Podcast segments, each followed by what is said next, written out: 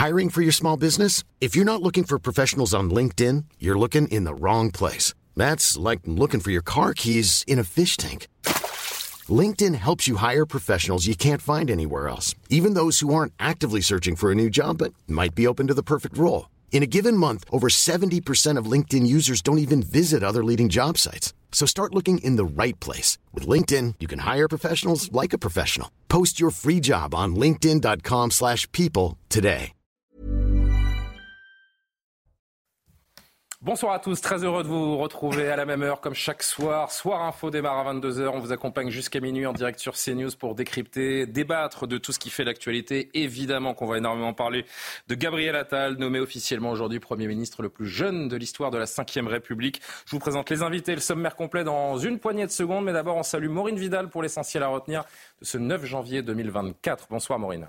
Bonsoir Julien, bonsoir à tous. Vous en parliez, Gabriel Attal succède à Elisabeth Borne en tant que Premier ministre à 34 ans. Il est le plus jeune ministre à occuper ce poste de l'histoire de la République. Promesse d'audace et de mouvement à Emmanuel Macron. Il a rendu hommage à sa prédécesseur. Nous savons ce que nous te devons. À peine nommé, premier déplacement dans le Pas-de-Calais, priorité aux sinistrés. Le nouveau Premier ministre a exprimé son soutien aux habitants. Nous, policiers, nous sommes victimes à notre façon de cette affaire. Aujourd'hui s'est ouvert le procès de Marc-Antoine Castelin et deux de ses collègues aux assises de la Seine-Saint-Denis concernant l'affaire Théo Louaka, ce jeune homme gravement blessé à l'anus suite à un contrôle de police en 2017. Le policier encourt 15 ans de prison. Il plaide un coup légitime. Théo, âgé de 28 ans, en garde des séquelles irréversibles. Le chef de la diplomatie américaine, Anthony Blinken, s'est entretenu avec les dirigeants israéliens. Il a exhorté Israël à cesser de prendre des mesures qui sapent la capacité des Palestiniens à se gouverner eux-mêmes. Israël a accepté le principe d'une mission d'évaluation de l'ONU sur la situation dans le nord de Gaza afin d'envisager le retour des Palestiniens déplacés par la guerre. Anthony Blinken a demandé plus de nourriture, plus d'eau et plus de médicaments pour Gaza. Enfin, vigilance orange pour neige et verglas dans huit départements demain. Sont concernés la Manche, le Calvados, l'Orne, l'Eure, l'Eure-et-Loire, les Yvelines, l'Essonne ainsi que la Haute-Savoie. Concernant l'épisode de grand froid, il devrait durer jusqu'à vendredi. Météo France a placé 48 départements en vigilance sur la journée de demain. Merci beaucoup Maureen. On se retrouve dans 30 minutes pour un nouveau point euh, actu. Gabriel Cluzel est parmi nous. J'ai failli dire Gabriel Attal. Gabriel Cluzel est parmi nous euh, ce soir, mais Gabriel Attal est un peu parmi nous aussi, hein, vous le comprendrez. Directrice de la rédaction de Boulevard Voltaire. Belle année à vous euh, Gabriel. On ne s'est pas vu encore en 2024. Belle année également Andrea Cotarac, porte-parole du Rassemblement National. Merci d'être présent. Tous mes voeux, Pierre Lelouch. Merci d'être là, ancien ministre spécialiste de politique internationale. De l'autre côté de la table, je vous ai vu cette semaine, donc je vous la souhaite pas. François Calfon. moi je vous la souhaite quand même. Bah, merci. Merci. Merci. C'est à sens unique souvent l'amour, vous savez, c'est malheureusement conseiller régional du Parti Socialiste. Non, je vous renouvelle mes voeux, tiens.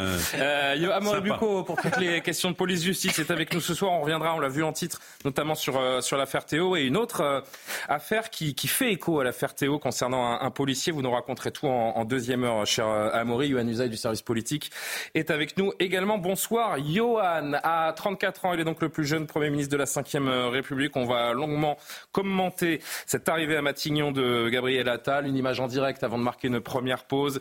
Image euh, évidemment aux abords du palais de l'Elysée où le Premier ministre et le Président de la République euh, ce soir se retrouvent pour un premier dîner de travail. Il sera certainement question de commencer à, à composer les contours en tout cas du euh, prochain gouvernement. Est-ce que ce sera demain? Est-ce que ce sera dans une semaine? Qui le sait? Pas même vous, Johan. Moi, je dirais plutôt week-end ou début de semaine prochaine. Début de semaine prochaine, ça, prend du temps quand même pour pas, pour pas grand-chose. Si? Bon, on voit ça dans une seconde. À tout de suite.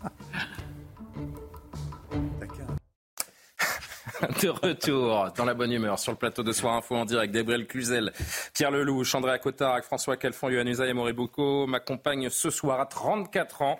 Gabriel Attal est donc euh, nommé Premier ministre euh, depuis aujourd'hui. Il devient le plus jeune à occuper ce poste. Il dépasse le record de Laurent Fabius, qui était devenu, vous le savez, chef du gouvernement à l'âge de 37 ans en 1984. Gabriel Attal n'était pas né à cette époque. Une promotion express donc pour euh, l'ex-ministre de l'Éducation nationale qui vient couronner des années de bons et loyaux services auprès du chef de l'État Retour sur cette euh, passation avec Elisabeth Borne aujourd'hui. On en discute avec mes invités.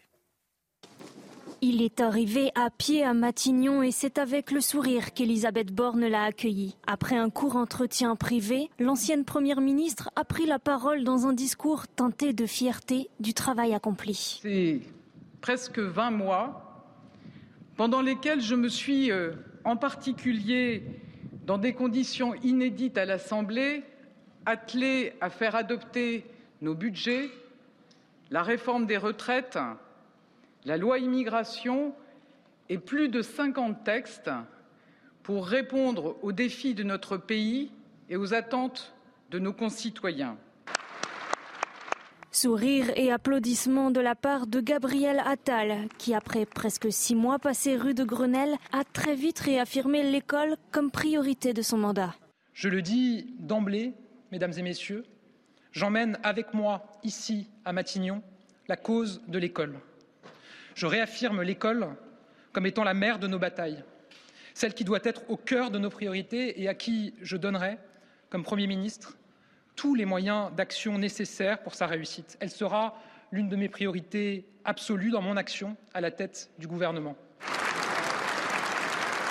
Après avoir annoncé qu'elle rejoindra l'Assemblée nationale en tant que députée du Calvados, la désormais ex-chef du gouvernement s'est dirigée vers la sortie, laissant sa place au nouveau Premier ministre. Pierre Lelouch, choix éminemment politique à cinq mois d'une échéance majeure que sont les, élections européennes. Commentaire sur cette euh, nomination régénération, a dit le chef de l'État. On y est? C'est pas le mal joué euh, de la part du président. C'est presque bien joué même. Il a quelqu'un qui sorte de clone euh, de, ah clone de Macron, bien de sa personne, intelligent, extrêmement doué champion de la communication, pas mal fait. Euh, c'est quelqu'un qui est très politique. Euh, c'est une différence avec les prédécesseurs qui étaient des inconnus. Euh, Au royaume des technos, il a de vrais instincts, ah. un vrai sens de la politique. Voilà. Et puis j'ai l'impression que les technos autour de, du président n'en voulaient pas, à commencer par Colère. L'impression aussi que M. Bérou n'en voulait pas. D'autres petits camarades s'y voyaient, donc ils n'ont pas envie d'être dirigés par un plus jeune qu'eux. Donc ils, ça va pas être très simple. Non, le problème de fond qu'il a, je crois qu'il part avec un, avec un avantage très important dans un, dans un pouvoir qui est en crise, c'est qu'il est populaire, euh, Attal. Il a réussi son coup, euh, à l'éducation notamment, il est, il est plutôt bien vu. Euh, le problème qu'il a, c'est que le pays a devant lui des, des véritables montagnes de problèmes gigantesques, financiers, économiques, sans parler de la situation internationale qui est catastrophique. Euh, il a des problèmes de réforme, de structure dans tous les domaines, la pénitentiaire, l'école, j'en passe, et des meilleurs, les dom-toms. le pays a devant lui vraiment une série de, de, dilemmes extrêmement complexes. Pas d'argent, pas de marge de manœuvre et pas de majorité. Donc euh, c'est quand même extraordinairement compliqué pour ce jeune homme, brillant. Euh, moi, franchement, je suis impressionné par ses qualités. Au bout d'un certain nombre de décennies en politique et à l'Assemblée, ce garçon est doué. Mais il part quand même dans une situation où le pouvoir est vraiment mal, en mauvais état. Un président qui ne sait pas où il va. En vérité, c'est qu'on ne sait pas. On n'a jamais su, mais là, on ne sait pas du tout. Euh, donc même s'il est doué, il va avoir du mal. D'autant qu'il n'a pas que des amis dans, dans l'entourage du président. Ce sens euh, politique qu'il a, euh, si je dis que sur ce terrain, il est presque peut-être même meilleur que le chef de l'État lui-même. Bah, si vous lui dites ça, c'est le début des problèmes pour lui-même, parce que Exactement. il a que moi qui le dis pour l'instant. Hein. Un petit mois, il n'a pas choisi un grand mois, hein. donc ça c'est quand même euh, le problème. Bon, après, euh, qu'est-ce que c'est finalement sociologiquement? Euh, C'est le prolongement de la droitisation de ce gouvernement qui n'est pas simplement un, gouvernement droitisé, mais qui est vraiment. C'est un ministre qui vient de chez vous, hein, Monsieur Calfon, quand même. Hein. Il l'a vite oublié. Puis vous savez le. Strauss-Canien de la première heure. La socialiste du 7e arrondissement qui commence à l'école alsacienne, qui passe par la rue Saint-Guillaume à Sciences Po, qui va à avenue de Ségur, c'est-à-dire qui fait le tour du 7e, c'est pas vraiment là où, euh, comme à Liévin, à Marseille, à ah, Nancy, depuis quand le PS est peuple euh, où nous ah faisons. bah, je, je, moi, je salue Rafida Dati ce soir. On dans la soupe au PS. Hein. C'est vrai il n'y a aucun, aucun ténor qui n'a vécu dans les beaux quartiers de Paris. Puis c'est vrai que vous n'avez pas eu votre siège pendant 30 ans, euh, Monsieur Ferrino non plus. Hein. Vous en, oh, Tout ça pour dire quoi Vous êtes mal à défendre le prolétariat. Tout ça pour dire qu'en réalité, c'est le candidat du bloc bourgeois plus Instagram et TikTok. Mais ça, puisque Monsieur Lelouch, non mais j'essaie un peu réducteur, hein. euh, ou Twitter si vous voulez, mais Twitter c'est déjà un peu pour votre génération, c'est pas la sienne, pardon de le dire. Moi, je n'ai pas beaucoup d'écart avec lui, mais pas ça. Ah, vous êtes vieux maintenant, hein, ça y est. Ben, un peu, ça commence. La régénération, la dégénérescence du macronisme vous a fini, finalement vous nous a mis en rencard. Bon, on sait très bien tout ça, et tout ça cache derrière une énorme violence qui est celle du macronisme. Euh, la violence sur la réforme des retraites, la violence des 49-3, il y en a eu plus d'une vingtaine, euh, la violence euh, finalement de la fin des droits pour les demandeurs d'emploi, la violence avec les amis d'Orban de refuser le moindre droit pour les salariés des plateformes à Bruxelles. Voilà la réalité de ce pouvoir. Et puis il ira dans la fosse au lion, ça a été dit mieux que moi, je ne veux pas accaparer la parole, parce que les problèmes sont abyssaux. L'inflation a rebondi de 3,7% pour vous, c'est plus une condamnation qu'une promotion, euh, cette arrivée à Matignon, vous, pouvez vous pouvez prendre un flipper, prendre une bille, le lancer, alors ça bouge. Tout le monde commente la bille qui bouge, mais à un moment donné, il y a un principe de gravité. Et le principe de gravité, malheureusement, rattrapera M. Attal pour une raison simple. Bah oui, game over. Voilà, je ne serai pas plus long.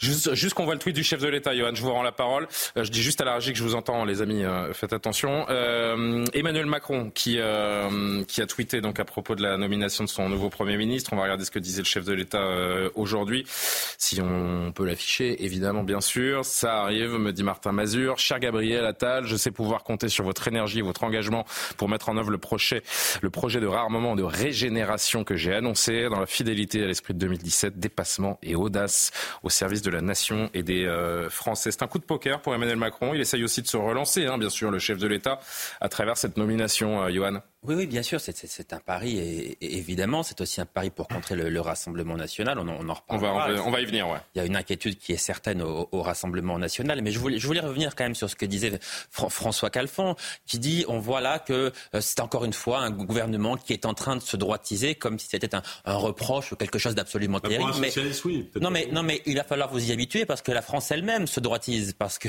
une, partie... Ça se voit d'ailleurs dans les scores du Parti socialiste. Mais naturellement. Mais ça soit un peu dans ça soit beaucoup dans les scores du Parti socialiste, mais la France se droitise, donc il n'est pas illogique que le gouvernement se droitise. Et si les Français se droitisent, c'est en grande partie à cause de la gauche, qui sur des questions régaliennes comme la sécurité a échoué. L'insécurité d'aujourd'hui, pardon de vous le dire, monsieur, elle est sous, sous naturellement. C'était pas des chiffres aussi non mais, pourris, non mais hein, pardon, ça on l'entend, Johan, mais euh, l'insécurité d'aujourd'hui, elle est en grande ah, partie liée à la politique de la gauche. Oui, en grande partie. Ah. Parce que, mais j'ai le droit de le penser. Elle est en grande partie liée idéologiquement ce qui nous intéresse ce soir, Johan, à la gauche. Ce qui nous intéresse ce soir, c'est est-ce que la nomination de Gabriel Attal va avoir des va avoir des conséquences et va produire des résultats en termes justement d'insécurité, d'immigration, de pouvoir d'achat? C'est ça qu'on veut savoir. non, mais ça vous le saurez pas ce soir. Attendons. Ah bah oui, mais est-ce qu'on le saura dans trois ans? Attendons son discours de politique générale. Attendons de voir la grande rencontre d'Emmanuel Macron avec les Français au mois de janvier. Il a été nommé il y a 4 heures ou 5 heures. On peut pas savoir ce soir quels seront ses résultats. Là, vous nous demandez des choses. Non, on veut on veut savoir s'il est capable d'en produire des résultats avec les armes qui sont les siennes et la tutelle euh, présidentielle qui est la sienne. Il a de l'autorité. Ceux qui pensent qu'à 34 ans. Ça aussi, attention. Ah, on va voir s'il a de ah, l'autorité. il faut bien un fan. On a un ah aficionado ce soir. Sur mais non, non, mais ceux qui pensent qu'à 34 ans, il va. On fait un tour complet. Hein. Euh, et se faire extrêmement discret se trompe. Il a montré au ministère de l'Éducation nationale qu'il pouvait prendre des décisions courageuses. Pardon, mais l'abaya, on en parlait depuis des années et depuis des années. S'il y a quelqu'un qui a pris cette décision, qu'elle vous plaise ou non, par ailleurs, eh bien, il a été courageux. son seul crédit, c'est d'avoir interdit l'abaya pour euh, pouvoir permettre de dire que ce sera un grand Premier ministre. Alors, on finit le tour, euh, Pierre, si ça vous dérange pas. Gabriel et, André Cotard. Gabriel Cluzel. C'est bizarre, on est quelques jours après Noël, j'ai l'impression qu'on a accueilli le petit Jésus, là. C'est le Père Noël qui a déposé le Messie. Euh, et puis il y a les rois mages qui l'adorent, là, on va être dans la période. Non, mais c'est vrai que c'est quand même un peu surprenant. Euh, de voir euh, ce, ce, ce, cet engouement absolu, ces couronnes de laurier. Euh, alors c'est vrai qu'on, je pense que c'est pas. On va pas lui sauter à la gorge. Hein. Non, non, non, Mais c'est vrai, il faut lui laisser sa chance. Il Bien sera peut-être touché par la sa chance au produit pour les Ce que je veux dire simplement, c'est qu'il a plus qu'adoubé par Emmanuel Macron, il l'a été par Papendiaï, vous voyez, involontairement, indirectement, parce que c'est par contraste que finalement on a découvert que c'était un formidable ministre de l'Éducation. Parler de la Baya, oui, alors c'est vrai, il y a eu la Baya, il a, il a dit qu'il fallait revaloriser euh, le brevet et mettre un uniforme. J'ai envie de dire qu'avec deux clins d'œil et un coup de talonnette, il a réussi à séduire l'ensemble du pays. Parce que c'est vrai, ce soir, il y a 52% des Français qui sont heureux, euh, qui... qui, vous me grillez mes sondages, mais on va le voir. Dans une France je sais pas, je viens de dire ça dans le Figaro, le sondage doit... Oui, oui, oui, c'est un sondage ça pour CNews aussi, on va l'afficher. Euh, et euh, dans, dans, une France qui sait plus trop à quel sein se vouer, ben, elle se trouve des, des seins avec des petites auréoles qui viennent de pousser très récemment. Mais, donc, mais est-ce qu'il va vraiment faire ses preuves? Pardon, je rappelle, c'est quand même un socialiste, alors je ne vais pas vexer mon voisin, mais il vient de la mouvance ah, Ça envoie pas du rêve. sur la question nucléaire... Bah, il a été avec Dominique Strauss-Kahn pendant pas mal de temps. la fermeture de Fessenheim, enfin, il a été dans... il était pour toutes les positions, hein, manifestant.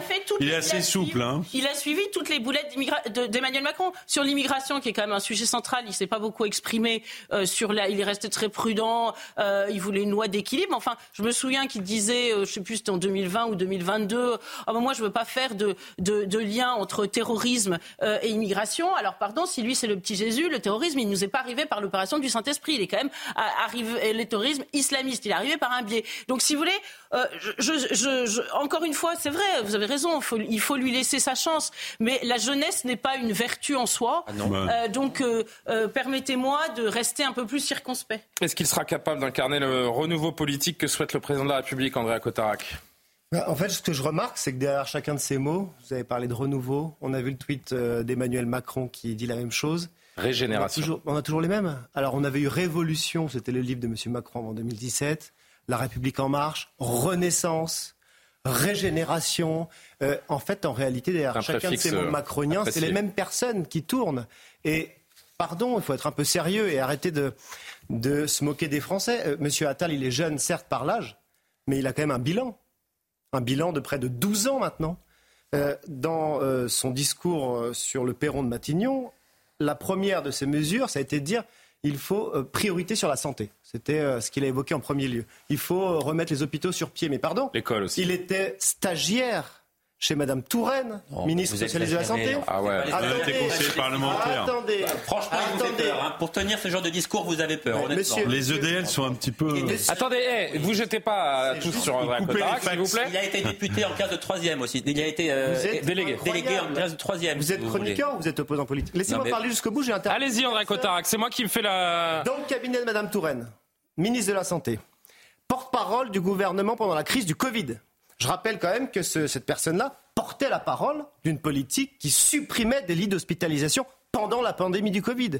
Et pourquoi je parle de Mme Touraine, cher Yohann Usaï C'est parce qu'entre Touraine, gouvernement euh, de M. Hollande, et Macron, en 10 ans, c'est 40 000 lits d'hospitalisation qui ont été supprimés dans le J'entends, mais quelle est la responsabilité de Gabriel Attal là-dedans Quand vous portez la politique... Ah, pour le coup, il était un collaborateur du, collaborateur à l'époque. Hein.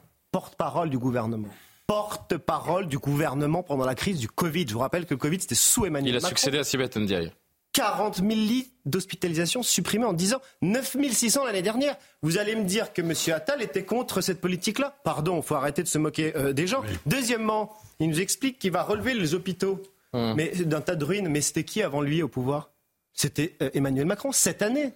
Cette année au pouvoir. Donc, si vous voulez, il faut être sérieux, il faut le prendre au sérieux. Cet homme-là a un bilan, il continuera la même politique qui sera ordonnée par Emmanuel Macron. Et dernier point sur le socialisme, pardonnez-moi, le PS finalement est un peu le centre de formation des ultralibéraux. Alors je comprends que M. Calfon et, la, base, et... la base militante. Je comprends que Je peux parler ou pas? Oui, s'il vous plaît, François. Non, mais merci, M. Calfon. Euh, concluez, s'il vous plaît, euh, si j'y arrive. Allez-y. Euh, le, PS est le centre de formation des ultralibéraux. Je comprends que la base socialiste y croit.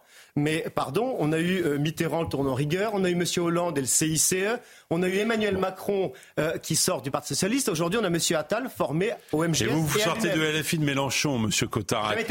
Vous sortez de LFI de Mélenchon, donc un peu, un peu, un peu de, pudeur, s'il vous plaît. Pierre Lelouch. Bien. Je trouve que le temps de la campagne européenne n'est pas encore arrivé. Donc... Ah, mais si, elle a été lancée, elle a été lancée aujourd'hui. Oui.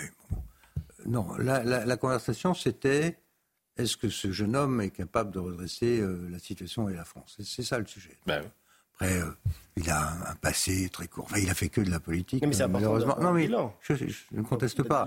Je constate malheureusement que beaucoup, beaucoup de ces gens sont des gens qui n'ont fait que ça dans leur vie. Quoi. Hmm ils n'ont fait que de la politique depuis l'âge de 20 ans.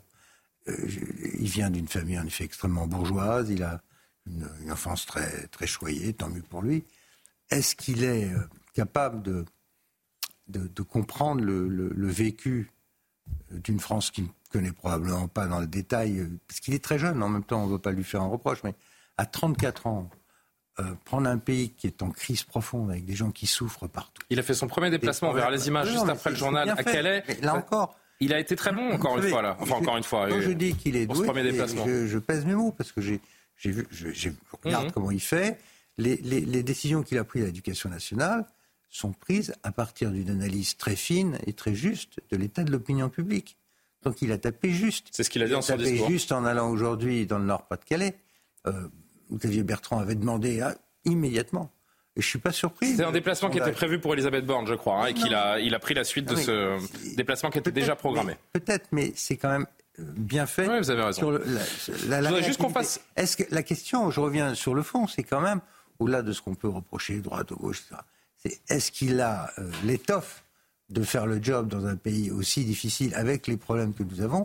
C'est là que Alors justement, voilà, on peut avoir dans, dans, trois minutes après le JT, on va on va voir les différentes réactions des oppositions. On va voir également des, des, séquences de ce premier déplacement avec des sinistrés dans le dans le nord de la France aujourd'hui. Je voudrais juste qu'on fasse une petite parenthèse avant le le, le JT de, de Maureen. Un mot euh, rapide sur sa vie privée parce que euh, si on en parle, si je me permets d'en parler, c'est parce qu'il l'a ouvertement exprimé il y a il y a quelques temps. Gabriel Attal est homosexuel.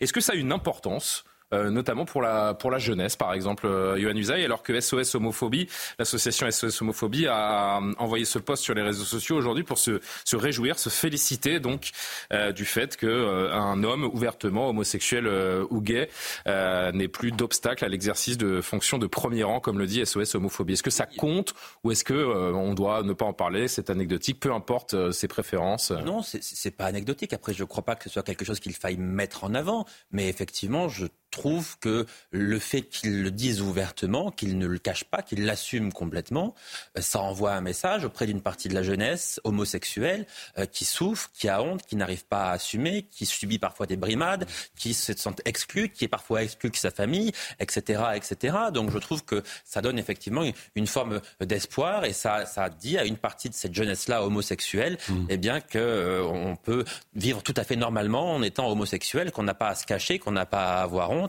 et qu'on peut évidemment extrêmement bien réussir sa vie si on est homosexuel et que ça ne pose absolument aucun problème. Donc de ce point de vue-là, je trouve que c'est bien de le dire publiquement. Oui. Un ou deux petits commentaires rapidement. François Calfon et Gabriel Cluzel. Après, enfin moi, chacun est maître de sa vie privée. Bien sûr, c'est pour ça que je ne cherche pas à m'attarder là-dessus. Juste que, comme on ça doit compter ou pas. Non mais bah, je vais, je vais répondre. Euh, en fait, on met en avant sa modernité. C'est pour ça que j'ai dit tout à l'heure, c'est euh, le bloc bourgeois plus la branchitude. Euh, et, là où je rejoins ce qu'a dit euh, notre ami Lelouch tout à l'heure, c'est que euh, là où Macron n'est pas parvenu à régler le problème des hôpitaux, mais on pourrait parler de l'éducation nationale. C'est-à-dire qu'on a essayé sur deux, trois petits sujets. Euh, changer de sujet là. Hein. Très, comment Non, non. Changer de sujet là. Non, parce que je vais, je vais donner le, le, point. Les faits sont têtus. C'est-à-dire qu'il est passé, je sais pas combien, trois mois à l'éducation nationale, et, et, il a focalisé sur la Baïa.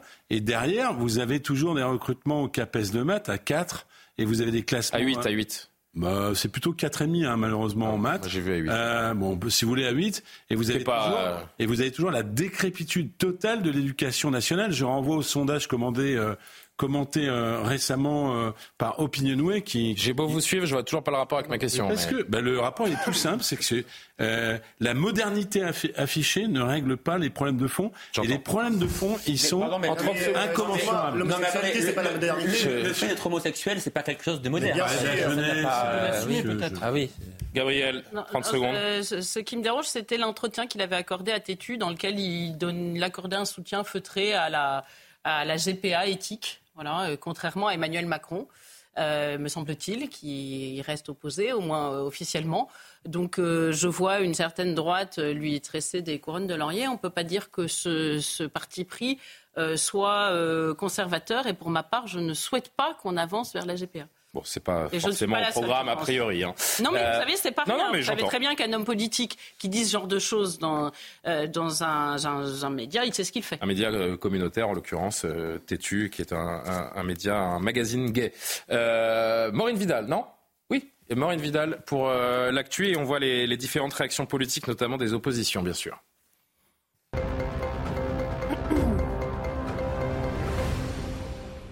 Nous, policiers, nous sommes victimes à notre façon de cette affaire. Aujourd'hui, s'est ouvert le procès de Marc-Antoine Castelin et deux de ses collègues aux assises de la Seine-Saint-Denis concernant l'affaire Théo Louaka. Ce jeune homme gravement blessé à l'anus suite à un contrôle de police en 2017. Le policier plaide un coup légitime. Théo, âgé de 28 ans, en garde des séquelles irréversibles. Écoutez Thibault de Montbrial, avocat de la défense. Selon nous, le geste était à la fois euh, légitime, nécessaire et proportionné. Euh, et les débats porteront sans doute sur la question euh, de la proportionnalité. Mais nous sommes venus ici pour dire que ce dossier, d'abord, est très loin dans sa réalité de l'emballement et même des mensonges qui ont été initialement proférés, y compris publiquement, et ensuite que c'est un dossier qui doit montrer que euh, la police, euh, lorsqu'elle fait face euh, à de la violence, a encore les moyens de faire respecter la loi et l'ordre et en particulier de permettre à ses propres agents de se protéger en effectuant des gestes qu'ils ont appris à l'école de police. Trois recours déposés contre la fermeture du lycée musulman Averroès à Lille. Une décision du préfet des Hauts-de-France de cesser de subventionner l'établissement à partir de la rentrée 2024. Il avait pointé des irrégularités de gestion et des enseignements qualifiés de contraires aux valeurs de la République. Le lycée Averroès est devenu en 2008 le premier lycée musulman à passer sous contrat. Il se classe depuis régulièrement parmi les meilleurs de la région. Enfin, le Parlement norvégien a donné son feu vert à l'ouverture d'une partie des fonds marins du pays à la, prospection minière. 280 000 km à disposition d'une pratique controversée. Les institutions scientifiques norvégiennes mettent en garde. Nous n'en savons pas suffisamment sur les écosystèmes pour atténuer les dommages. La Norvège est l'un des premiers pays à se lancer dans cette pratique. Merci Maureen. Rendez-vous dans 30 minutes pour un nouveau point actu. Éric Zemmour a réagi à la nomination de, Gabriel Attal. On va faire un, tour des principaux leaders des, oppositions. Attal remplace Borne. Une macronienne est remplacée par un macronien qui va remplacer des macroniens par d'autres macroniens. Emmanuel Macron est-il est une toupie? S'il arrête de tourner en rond, il tombe. C'est signé Éric Zemmour. Marine Le Pen puis Jordan Bardella pour le Rassemblement national. Que peuvent espérer les Français de ce quatrième Premier ministre et de ce cinquième gouvernement en sept ans? Rien. Lassés de ce ballet puéril des ambitions et des égaux, ils attendent un projet qui les remette au cœur des priorités publiques. Euh, ce chemin vers l'alternance commence le 9 juin, date évidemment des européennes. Pour Jordan Bardella, le président du euh, RN, en nommant Gabriel Attal à Matignon, Emmanuel Macron veut se raccrocher à sa popularité sondagière pour atténuer la douleur d'une interminable fin de règne. Il risque plutôt d'emporter dans sa chute l'éphémère ministre de l'Éducation nationale. Bruno Retailleau pour les euh, LR, avant Jean-Luc Mélenchon. C'est aux actes que nous jugerons Gabriel Attal, il est moins dur. Hein, euh, le... Euh, Bruno Retailleau, le sénateur, il sera un bon Premier ministre s'il parvient à mener une bonne politique pour la France, une politique de redressement des comptes publics, de retour de l'autorité, de construction, reconstruction de nos services publics effondrés. Enfin, Jean-Luc Mélenchon. Alors, mais il faudrait, pardon, deuxième partie de Retailleau, il faudrait pour cela une rupture profonde avec le macronisme. Gabriel Attal en a-t-il le profil et la volonté? Réponse dans les mois à venir. Enfin, je le disais, Jean-Luc Mélenchon pour LFI. Euh, Attal retrouve son poste de porte-parole. La fonction de Premier ministre disparaît. Le monarque présidentiel gouverne seul avec sa cour. Malheur au peuple dont les princes sont des enfants. Procès en jeunisme hein, quand même euh, de la part de Mélenchon. Juste Mathilde Panot qui s'exprimait en, en son, en vidéo, en image.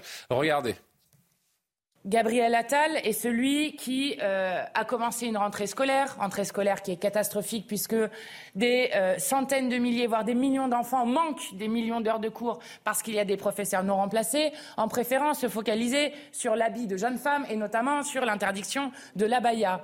Euh, Gabriel Attal est celui qui cherche à mettre la jeunesse au pas, notamment en défendant le service national universel. Nous ne croyons pas une seule seconde qu'en mettant Bon, un, espèce de Monsieur Macron junior, celui qui s'est spécialisé dans l'arrogance et, dans le mépris, quelque chose changera dans le pays.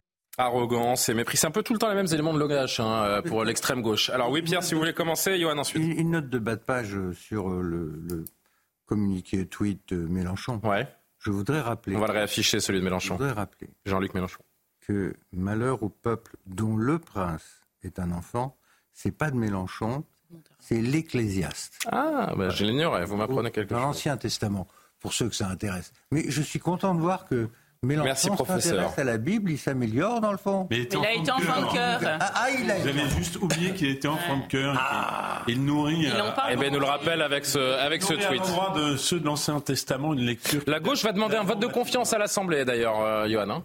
Eh bien, merci de m'avoir appris ça. Alors non, mais si on pouvait faire autre chose que le catéchisme, les amis, ah, oh, c'est très bien. Hein, je... Bravo à vous, mais on pourrait parler, quand même de, l'âge, parce que Jean-Luc Mélenchon, pardon, oui. et Johan reprendra, fait une allusion à, l'âge. C'est vrai que inversement, cette façon de mettre en avant l'âge est assez impressionnante, et d'autant que c'est assez amusant de constater ça dans un sondage qui a été fait en septembre et qui montrait qu'après l'affaire de la Baïa, Gabriel Attal avait cru, avait vu voir a vu, vu croître pardon, sa cote de popularité. Les personnes très âgées, notamment au-dessus de 70 ans, euh, c'était, étaient vraiment épris de Gabriel Attal. Donc plus le personnel, un peu comme Emmanuel Macron présidentiel, plus le personnel hein. politique est jeune, plus euh, il, séduit un électorat âgé. Et puis euh. ça donne l'impression, je trouve que le mot régénérer est très bien vu, ça donne l'impression de régénérer un vieux monde qui il, il, va ringardiser toute la vieille classe politique, hein, les amis. Moi, je veux le dire. quelques Français interrogés, notamment sur l'âge de Gabriel Attal, et vous reprenez tout de suite derrière, Johan, pardon. Gabriel Attal, il est idéal parce qu'il est jeune. Très très contente pour euh, pour lui, pour ce jeune. Effectivement, euh, s'est révélé en tant que porte-parole du gouvernement, en tant que ministre de l'Éducation également. Je serais déçu parce que parce que pour une fois qu'il y avait quelqu'un qui avait euh, du cran à l'éducation nationale et qui tenait ses positions fermes. Quand c'est efficace, c'est jamais trop jeune. Ce qui fait peur, c'est que ce soit un mini Macron et ça, attention. Je trouve que c'est très bien d'avoir un jeune. Parce que c'est une conception différente, c'est plus dynamique, euh, et puis c'est, il est dans le vent, il est dans, l'air du temps. Euh. Jeunesse n'est pas forcément synonyme de grande révolution, en tout cas dans les, dans les institutions. Il y a un petit effet waouh quand même chez les Français. Il est beau, il est intelligent. Bon après, est-ce que le cap va changer? Est-ce qu'il y aura une inflexion à gauche, à droite? Est-ce qu'il va élargir la majorité? Ça, c'est une autre question. Il faut quand même raison garder. Il est beau, jeune et intelligent. Bah oui, oui, oui, oui. On va il a beaucoup de talent. Il est beau, jeune et intelligent. Qu'est-ce que vous voulez que je vous dise? on, Comme ça. On, verra son bilan, laissons-lui le temps, il vient d'arriver, on fera un premier bilan dans, quelques mois. Mais euh, Dans quelques semaines suffiront. Quelques, un, mot sur le tweet de Jean-Luc Mélenchon quand même. Parce ah oui, ça, ça vous est resté en travers de la gorge. On, mais on est, on est rarement déçu avec lui, donc on est, encore obligé de le constater quand même. Parce que... Oui, mais non, mais oui, c'est pas le pire. Hein, là. Non, c'est pas le pire, mais le, monarque présidentiel, il bah, reproche à Emmanuel Macron de prendre des décisions qui seraient appliquées comme ça, sans aucune contestation possible. avait écrit sur la le coup d'État permanent. C'est je décide. C'est pas la première fois. Non, hein. mais c'est je décide et il exécute. Le monarque présidentiel, Jean-Luc Mélenchon, qui est quand même le monarque par excellence de la France insoumise. C'est-à-dire qu'il n'y a pas un parti plus antidémocratique que la France insoumise. C'est-à-dire que Jean-Luc Mélenchon décide et tout le monde exécute. Il n'y a aucune discussion, on peut rien contester. Au sein du groupe, on voit que personne n'est d'accord, mais il faut surtout rien dire pour pas gêner le chef. Et il reprocherait au chef de l'État d'être une sorte de monarque. Alors, franchement, c'est André, André, André Cotarac. Non mais je, euh, Évidemment que c'est un monarque présidentiel, je veux dire tout le monde le sait. Les ah, vous êtes d'accord avec LFI, c'est bien. Mais c'est pas LFI, c'est les Français. 23 49 3 23 49 3 c'est la démocratie qui est bâillonnée. Euh, euh, il avait promis trois référendums. La Constitution. Il a promis. Non, mais c'est la Constitution de la Ve République, André. Non, mais par contre, vraiment, c'est vrai que là, j'admets qu'à chaque fois qu'André Cotarac prend la parole, au bout de 5 secondes, tout le monde se jette sur lui. Donc, s'il vous plaît, laissez-lui finir sa phrase. Est-ce qu'on peut laisser finir la phrase, Monsieur Calfon, s'il vous plaît André, ça les dérange un peu. Emmanuel Macron, je le rappelle, excusez-moi de faire un petit peu un bilan, puisque Monsieur Attal a 12 ans de bilan. Monsieur Macron a promis trois référendums. Il n'en a fait aucun. Après les gilets jaunes, les retraites, euh, l'environnement, il, n'en a fait aucun. Il a même promis l'immigration. Il n'en a fait aucun.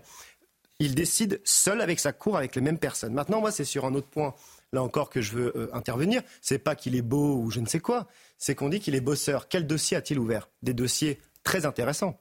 La fraude sociale, 30 milliards selon la Cour des comptes. C'est un dossier intéressant pour le coup. Il l'a ouvert, mais il l'a jamais refermé. Un bosseur, c'est quelqu'un qui ouvre des dossiers sur des dossiers intéressants, qui le referme et avec un goût de travail bien fait et des résultats. Il a ouvert euh, le dossier de la Baïa, du séparatisme. C'est très intéressant aussi, quand on sait qu'un professeur sur deux s'autocensure pour parler de laïcité. Il est resté six mois, il ne l'a pas refermé.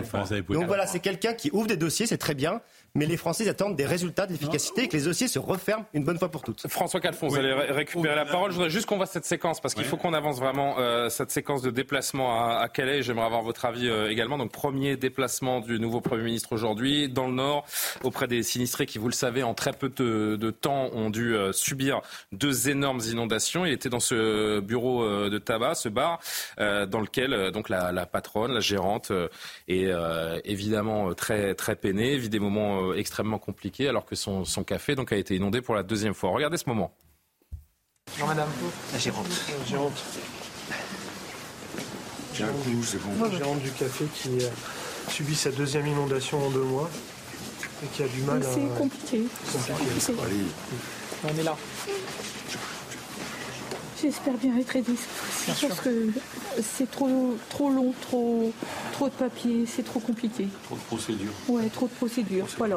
Je sais que c'est dur. Alors, et je vais vous dire, c'est. Ouais, ouais, ça commence à devenir trop lourd. Ça va aller. Hum, Ça va aller. Vraiment. Et je sais que c'est dur pour vous et c'est dur pour tout le monde. Même si les travaux n'étaient pas finis ou c'était commencé, alors pour euh, moralement Moi, revoir voulais- du monde. Je voulais pour, euh, revoir mes clients, je voulais être sûr qu'on m'oublie pas, quoi, parce qu'après on se dit euh, deux mois sans travailler, les gens sont partis ailleurs. Et personne ne va vous oublier. Vous savez, moi, je, j'ai été dans des précédentes fonctions euh, ministre des buralistes, puisque j'étais euh, ministre du, du budget, et je sais à quel point euh, vous avez une importance absolument majeure pour euh, un village, pour un territoire. Les Français sont attachés à vous, et je sais que vous retrouverez vos clients. Je viendrai boire un café avec vous. euh, Ah, Alors là, avec plaisir. Je prendrai vos, vos coordonnées par mon équipe pour qu'on puisse aussi euh, directement s'assurer que tout ça est suivi. C'est toujours important d'avoir des capteurs Ah oui. sur le terrain qui euh, permettent de voir si ce qu'on décide d'en haut euh, arrive jusqu'au jusqu'au premier concerné. Mais vraiment, euh, et je sais que c'est dur à entendre. euh, moi, je viens là, vous vivez ça depuis euh, des mois. Je sais que c'est dur à entendre, mais, ne vous démoralisez pas. Vraiment. Et vous êtes l'incarnation de cette France euh, qui travaille, laborieuse, qui se lève tôt le matin euh, pour accueillir des clients, pour faire vivre tout un village. Oui, tout à fait. Euh, Ça, passer des heures, ouais, on passe. Ouais. Alors Ouais, ouais. Et- Mais c'est agréable aussi. C'est voilà, c'était c'est ce que je voulais faire. Et puis tout d'un coup, à 58 ans, on voit des catastrophes pareilles. Moi, je j'arrive à baisser les bras, quoi. ne baisserez pas les bras. Ça se sent. Il est bon? Il est bon, il a l'empathie. Cette dame, à n'en pas douter, elle se sent comprise, euh, François Calfon, par, euh, par le Premier ministre. Vous avez vu du Macron, vous, dans cette séquence? Franchement, moi, moi, je vois vous, j'ai plutôt du, du Sarkozy que du Macron dans sa façon de se. enfin- C'est pas un mini Macron, hein, c'est là qu'on a, qu'on a à l'image. François, oui. Oui, moi, moi, ce que je vois surtout, c'est qu'on a un problème récurrent dans la Ve République, et surtout avec ce président-là, qui est un hyper présidentialiste. Non, non, mais essayez de me répondre aux questions que je vous soumets, Et s'il vous plaît. Là, je, je- je voudrais que vous me décryptiez la séquence que vous venez de voir. Non, moi je suis pas, franchement, je suis pas sensible parce que ici, Bah même sur ce plateau, j'ai vu Monsieur Béchu qui rit. euh, euh, à côté, Et les gens ont déjà dit qu'ils en étaient à leur deuxième inondation et il n'y a pas de solution. C'est-à-dire que vu de Paris, c'est très sympa, on commente les images, mais euh, je vais le dire avec une certaine trivialité, les gens ils sont dans la merde et on n'a pas réglé leurs problèmes. Donc si vous voulez, moi j'ai Bah, du donc mal. c'est bien normal que le Premier ministre choisisse Et euh, le Nord les gens pour son sont tout pas- premier déplacement, les gens- quelques heures après avoir été nommé. C'est- bien il va normal, mais rencontre de je- ces gens. Puis, puisque M. Macron est un spécialiste des conseils de défense, euh, ça fait bien longtemps dans le Pas-de-Calais, il aurait dû convoquer un conseil de défense pour faire en sorte que euh, l'armée soit mobilisée, pour faire en sorte que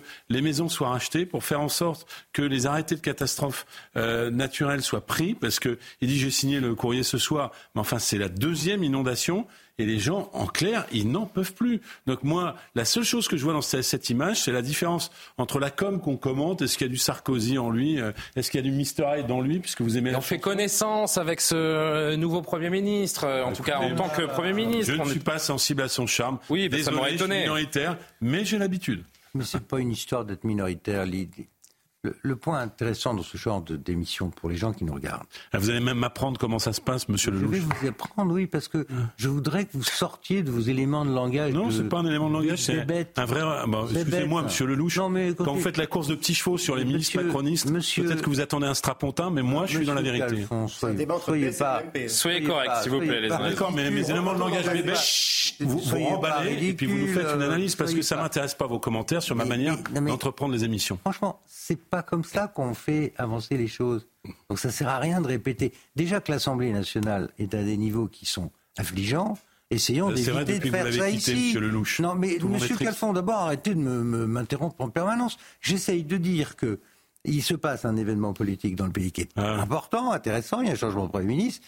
Quelqu'un de jeune arrive, bon, avec euh, euh, une image qui frappe dans le pays. C'est en soi intéressant. Ça vous laissez pas Moi, sa chance au je produit, suis pas comme on dit. franchement macroniste, hein, Ah, on peut au contraire. hein. au produit, moi, j'ai Au contraire, mais euh, je, je trouve intéressant que sa démarche, là, euh, dans le Pas-de-Calais, était Mmh. bien vue, et ça se.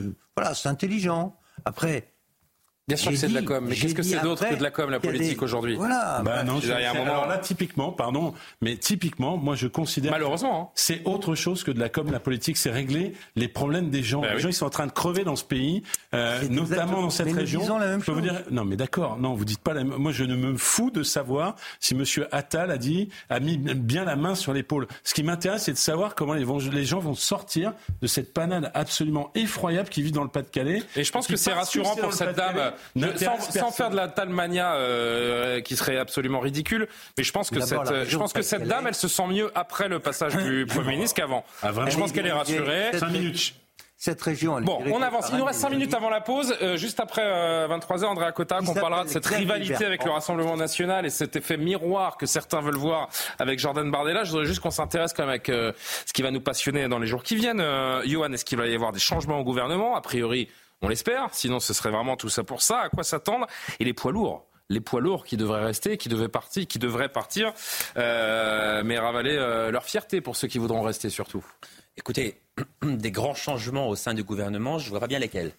Euh, dans le sens où Gérald Darmanin euh, va rester au ministère de l'Intérieur, ça c'est une certitude.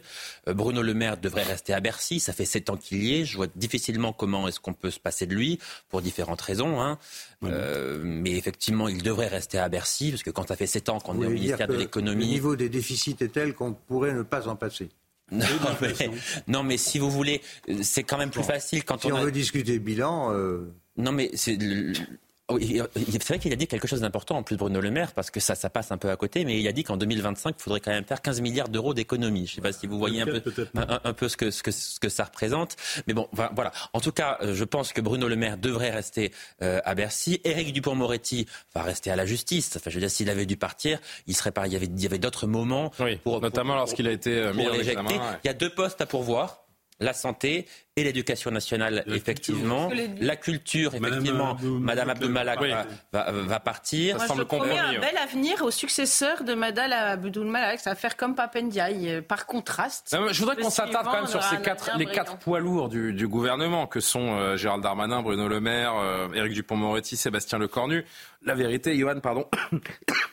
Excusez-moi, je m'étouffe. C'est qu'ils ne vivent pas très bien. D'ailleurs, eux aussi, je pense, se sont. aidés. C'est exactement la réaction, ce, que, ce qui vient de m'arriver. C'est ce qui s'est passé quand ils ont appris que Gabriel Attal allait euh, occuper Matignon. Ils ne vivent pas très bien ce moment. C'est vrai que le week-end dernier, Sébastien Lecornu était encore le, le- le favori pour occuper ce, ce poste-là. François Bayrou a, a mis une sorte de, de veto en disant il n'en est pas question. Donc le chef de l'État a dû revoir un peu ses plans.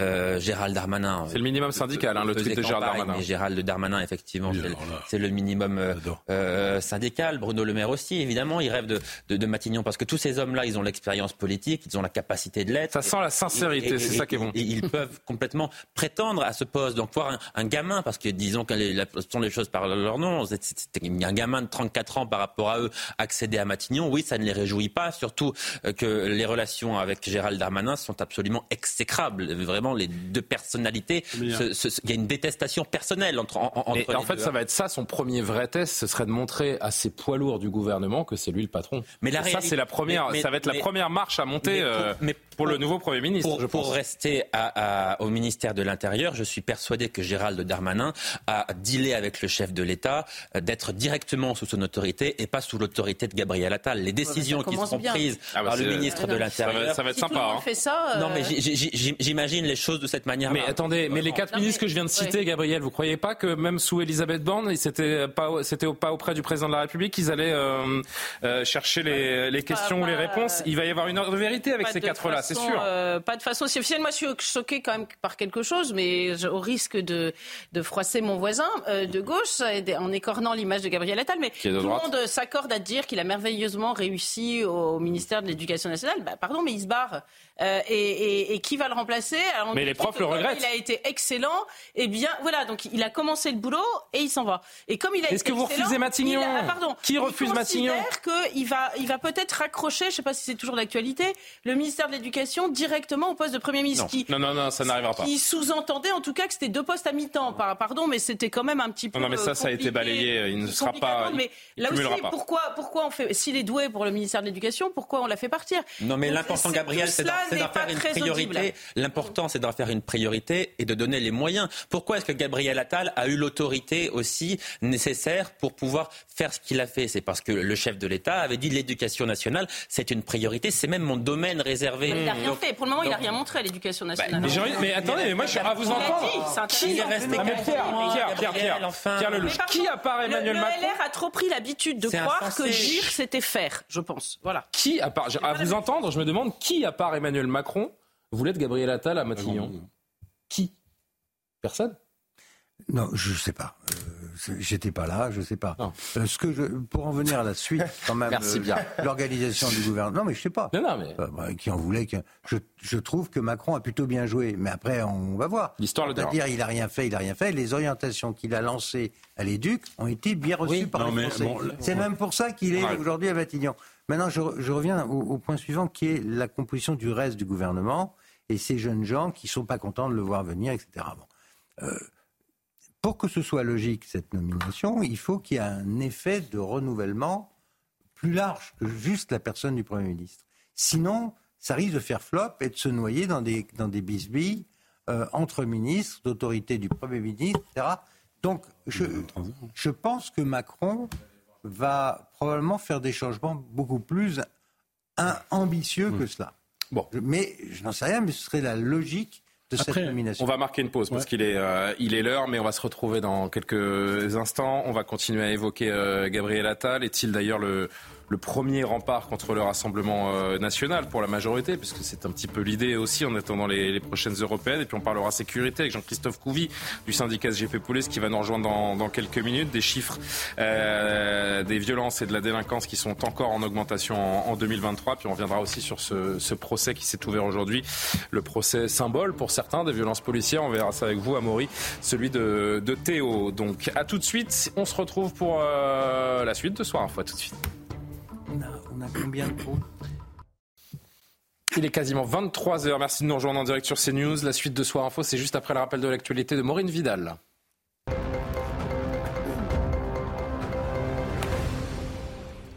À peine nommé premier déplacement de Gabriel Attal en tant que Premier ministre dans le Pas-de-Calais. Priorité aux sinistrés après un second épisode de crue dévastateur dans le département. Toujours placé en vigilance aujourd'hui, le nouveau Premier ministre a exprimé son soutien aux habitants. Écoutez. Et si je suis là et si j'ai voulu que mon premier déplacement se soit ici, c'est pour marquer à la fois la solidarité euh, de tout le pays avec vous et derrière vous.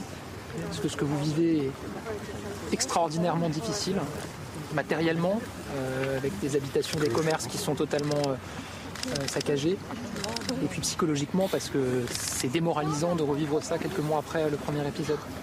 Et vraiment, je veux vous dire que c'est pour ça que je vais avoir une réunion avec les élus pour avancer sur un certain nombre de grands chantiers. On est là à vos côtés, on continuera à l'être. On continuera à suivre de très près cette situation avec des points très réguliers. Je reviendrai ici pour m'assurer que tout ça avance. Nous, policiers, nous sommes victimes à notre façon de cette affaire. Aujourd'hui, c'est ouvert le procès de trois policiers aux assises de la Seine-Saint-Denis concernant l'affaire Théo Louaka. Ce jeune homme gravement blessé à l'anus suite à un contrôle de police en 2017. Le policier plaide un coup légitime. Théo, âgé de 28 ans, en garde des séquelles irréversibles. Enfin, l'Équateur en état de conflit armé interne déclaré par le président Noboa. Il a ordonné la neutralisation des groupes criminels impliqués dans le narcotrafic. Des hommes armés ont fait irruption cet après-midi sur le plateau d'une télévision publique à Guayaquil, prenant brièvement en otage journalistes et autres employés de la chaîne. Encagoulés sous des capuches ou en casquette, plusieurs se filment et diffusent les vidéos sur les réseaux sociaux. Situation euh, absolument incroyable donc en Équateur. Merci beaucoup euh, cher Maureen. Rendez-vous dans 30 minutes pour un, nouveau point actu. On continue d'évoquer avec mes invités. Hein. Ce soir, je rappelle que Gabriel Cluzel, Pierre Lelouch, Andréa Cotard, François Calfon, Yohann Usaï et Mauré Bucco m'accompagnent jusqu'à jusqu'à minuit. La nomination de hum, Gabriel Attal à Matignon euh, aujourd'hui. Beaucoup y voient l'arme anti-Bardella, cher Yohann Usaï, anti-Jordan Bardella, président du RN avant les élections européennes en juin. Pourquoi? Oui, c'est vrai, parce que d'abord, ils sont de la même génération, parce que ce sont deux bêtes politiques qui euh, ont ça dans le sang, qui euh, euh, aiment la politique, qui connaissent très bien la politique, qui sont des bêtes médiatiques aussi. Donc ils se retrouvent là-dedans, ils se connaissent bien, hein, parce que dès 2017, en réalité, ils ont compris qu'à un moment donné, ils allaient un jour être adversaires, donc ils ont déjà souvent débattu ensemble, ils l'ont souhaité, depuis 2017, ils souhaitent régulièrement débattre euh, ensemble, et effectivement, je crois que dimanche soir, on a dû faire grise mine au Rassemblement national, quand on a vu que l'hypothèse euh, Attal commençait à, à, monter, parce que euh, évidemment, quand vous devez faire campagne contre une tête de liste Renaissance qui aurait pu être euh, euh, je ne sais pas, hein, prenons euh, Stéphane Séjourné par exemple, ou que vous devez plutôt affronter Gabriel Attal, même s'il ne sera pas tête de liste évidemment, mais c'est lui qui mènera à la campagne. Ah, eh bien, chef de la majorité. Ça, ne donne pas la même ampleur à, la campagne et, et, Gabriel Attal est quelqu'un de très médiatique, qui a quand même plus de charisme, qui est un très bon débatteur. Donc de, fait, je crois que c'est un peu un, caillou dans la chaussure de, de Jordan Bardella naturellement, et c'est pour cela qu'il a été choisi en grande partie pour, pour, par Emmanuel Macron pour aller jusqu'au 9 juin. D'ailleurs, Marine Le Pen le dit dans, son tweet, elle cite dans son tweet le 9 juin. C'est donc bien qu'elle a ça en tête elle aussi. Euh, le but du chef de l'État, c'est de limiter la casse. Aujourd'hui, il y a 10 points d'écart dans les sondages. Le but, c'est d'arriver à touche-touche. Voilà, à, idéalement passer devant, ça semble peu probable. Mais en tout cas, de, limiter la casse, s'il y parvient, ce sera un, grand succès. Andréa Cotarac, porte-parole du Rassemblement national, je le rappelle. Gabriel Attal, pour reprendre les, propos utilisé à l'instant par Johan, c'est le, caillou dans la chaussure du RN désormais? Pas du tout. Enfin, quand Marine Le Pen parle du 9 juin, tout simplement, c'est parce qu'en démocratie, un nouveau souffle, un renouveau, c'est par le vote. C'est pas par un remaniement. C'est pour ça qu'elle parle du, 9 juin. Pour le reste, euh, pourquoi on fait grise mine? Il n'y a pas réellement un véritable changement avec M. Attal par rapport à la politique d'Emmanuel Macron. Et pardon, entre Jordan Bardella, qui est un chef politique. Bah, la différence, c'est qu'il est, très haut dans les sondages. Jordan Bardella, qui est un chef politique qui a des convictions et des solutions aux antipodes de M. Attal, il a aussi un profil différent de M. Attal. C'est pas parce qu'ils ont le même âge que ce sont les mêmes. Jordan Bardella, il a grandi dans le 93. Il est plus jeune. Pas à hein, l'école alsacienne. Il est en plus un peu plus jeune. 28 ans. Il est fils d'une femme de ménage, il s'est fait seul. Il est aujourd'hui président du plus grand parti de France, avec des solutions, je le répète, aux antipodes de ceux de M. Attal. Par ailleurs, on dit c'est l'arme anti-RN, mais euh, M. Attal, encore euh, il y a quelques mois, expliquait qu'il n'y avait pas de lien entre le terrorisme et l'immigration alors que depuis 2017, on sait que la moitié des attentats perpétrés sous le sol français l'ont été de personnes de nationalité étrangère. Monsieur Attal, nous explique que euh, l'abaya, il faut l'interdire, et il a raison. Sauf que derrière, il accepte quand même le voile euh, pour les sorties scolaires. Monsieur Attal, nous explique qu'il faut remettre en place les services publics, mais c'est lui qui a supprimé, je le disais tout à l'heure, des lits d'hôpitaux. C'est lui qui a un bilan entre autres, puisqu'il était porte-parole mmh, d'une insécurité, d'une décivilisation, d'un ensauvagement. Donc oui, deux personnes jeunes, talentueuses, mais aux antipodes en matière de solutions. On va peut-être accorder vos violons au Rassemblement national. Je voudrais que vous entendiez ce que disait la députée RN, donc Laure Lavalette, aujourd'hui à propos de, de Gabriel Attal. Elle arrive, hein, Madame Lavalette. Madame Lavalette? Au, niveau de l'éducation nationale, c'était presque un ministre de Marine Le Pen, écoutez, ce qui lui a d'ailleurs donné sa popularité. Euh, ensuite, voilà, il est au gouvernement depuis 2018. Je veux dire, c'est quand même un des fidèles d'Emmanuel Macron, c'est quelqu'un qui vient de la gauche, c'est un macroniste de la première heure. Euh, les Français n'ont rien à attendre euh, de ce changement. Gabriel Attal, Premier ministre, ça ne va pas faire baisser l'immigration, ça ne va pas... il n'est absolument pas le symptôme du sursaut qui est attendu par les Français, tant en matière migratoire, sécuritaire que de pouvoir d'achat, malheureusement. En gros, ce qu'elle dit, c'est on ne l'aime pas, mais euh, il applique nos idées. Bah, euh, Laure Lavalette dit exactement en disant ça, peut-être. Laure Lavalette dit exactement ce que je dis. L'immigration n'est pas un problème ni un défi pour M. Attal. Euh, l'insécurité, je parlais du terrorisme, c'est exactement la même chose. Il n'y a rien à attendre de lui, c'est exactement la même chose. Seul un vote démocratique permettra un renouveau dans notre pays. C'est exactement ce que dit euh, Madame Lavalette. Pour le reste, là où elle a raison et où je vais dans son sens, c'est que ce qui a rendu M. Attal populaire aux yeux des Français, hmm. ce sont des propositions du RN interdire la baïa, mmh. revenir aux savoirs fondamentaux à l'école. C'est ça qui a rendu populaire M. Attal. Le gros problème, c'est qu'entre rendre populaire les il choses... Il a réussi là où Emmanuel Macron a échoué, en faisant une sorte de, populisme du centre. Euh. C'est le bloc élitiste, je le disais tout à l'heure. Il suffit de voir euh, son profil. D'ailleurs, il est issu euh, du Parti socialiste. Mais pour le reste... avoir de la popularité sur la base de projets qu'il a ouverts sur des thématiques intéressantes, oui, mais pour le reste, quand vous écoutez les syndicats de l'éducation nationale, ils nous expliquent, bon, bah, on a compris, Monsieur Attal avait ouvert des dossiers très intéressants. Manifestement, il ne les a pas refermés. Ça lui a permis d'être un tremplin. C'est eux qui sont dans le juste, c'est les Français, et notamment dans son ministère, les syndicats de l'éducation nationale. Vous dites qu'il suffit de voir le profil de Gabriel Attal. C'est quoi son profil? Mais je vous ai dit tout à l'heure, vous avez parlé de Monsieur Séjourné de la gauche. Monsieur Attal, c'est qui? C'est le groupe de Poitiers c'est avec M. Séjourné. Ce sont ces personnes qui sont issues notamment euh, de, de, l'école strauss-canienne.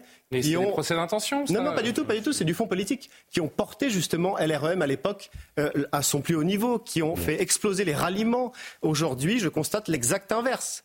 LREM n'a plus de ralliement. LREM s'est enfermé autour d'un nombre de fidèles très restreint, qui étaient les mêmes que ceux de 2017. On a donc une Macronie qui est à l'agonie et euh, un gouvernement qui est en fin de règne. Johan, rapidement.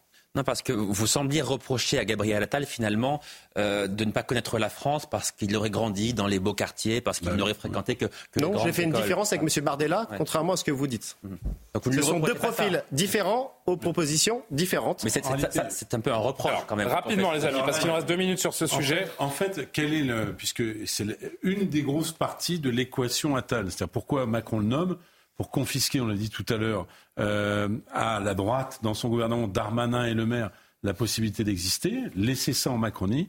Et effectivement, le deuxième objectif, c'est de refaire son, son, retard dans la montagne, si j'ose dire.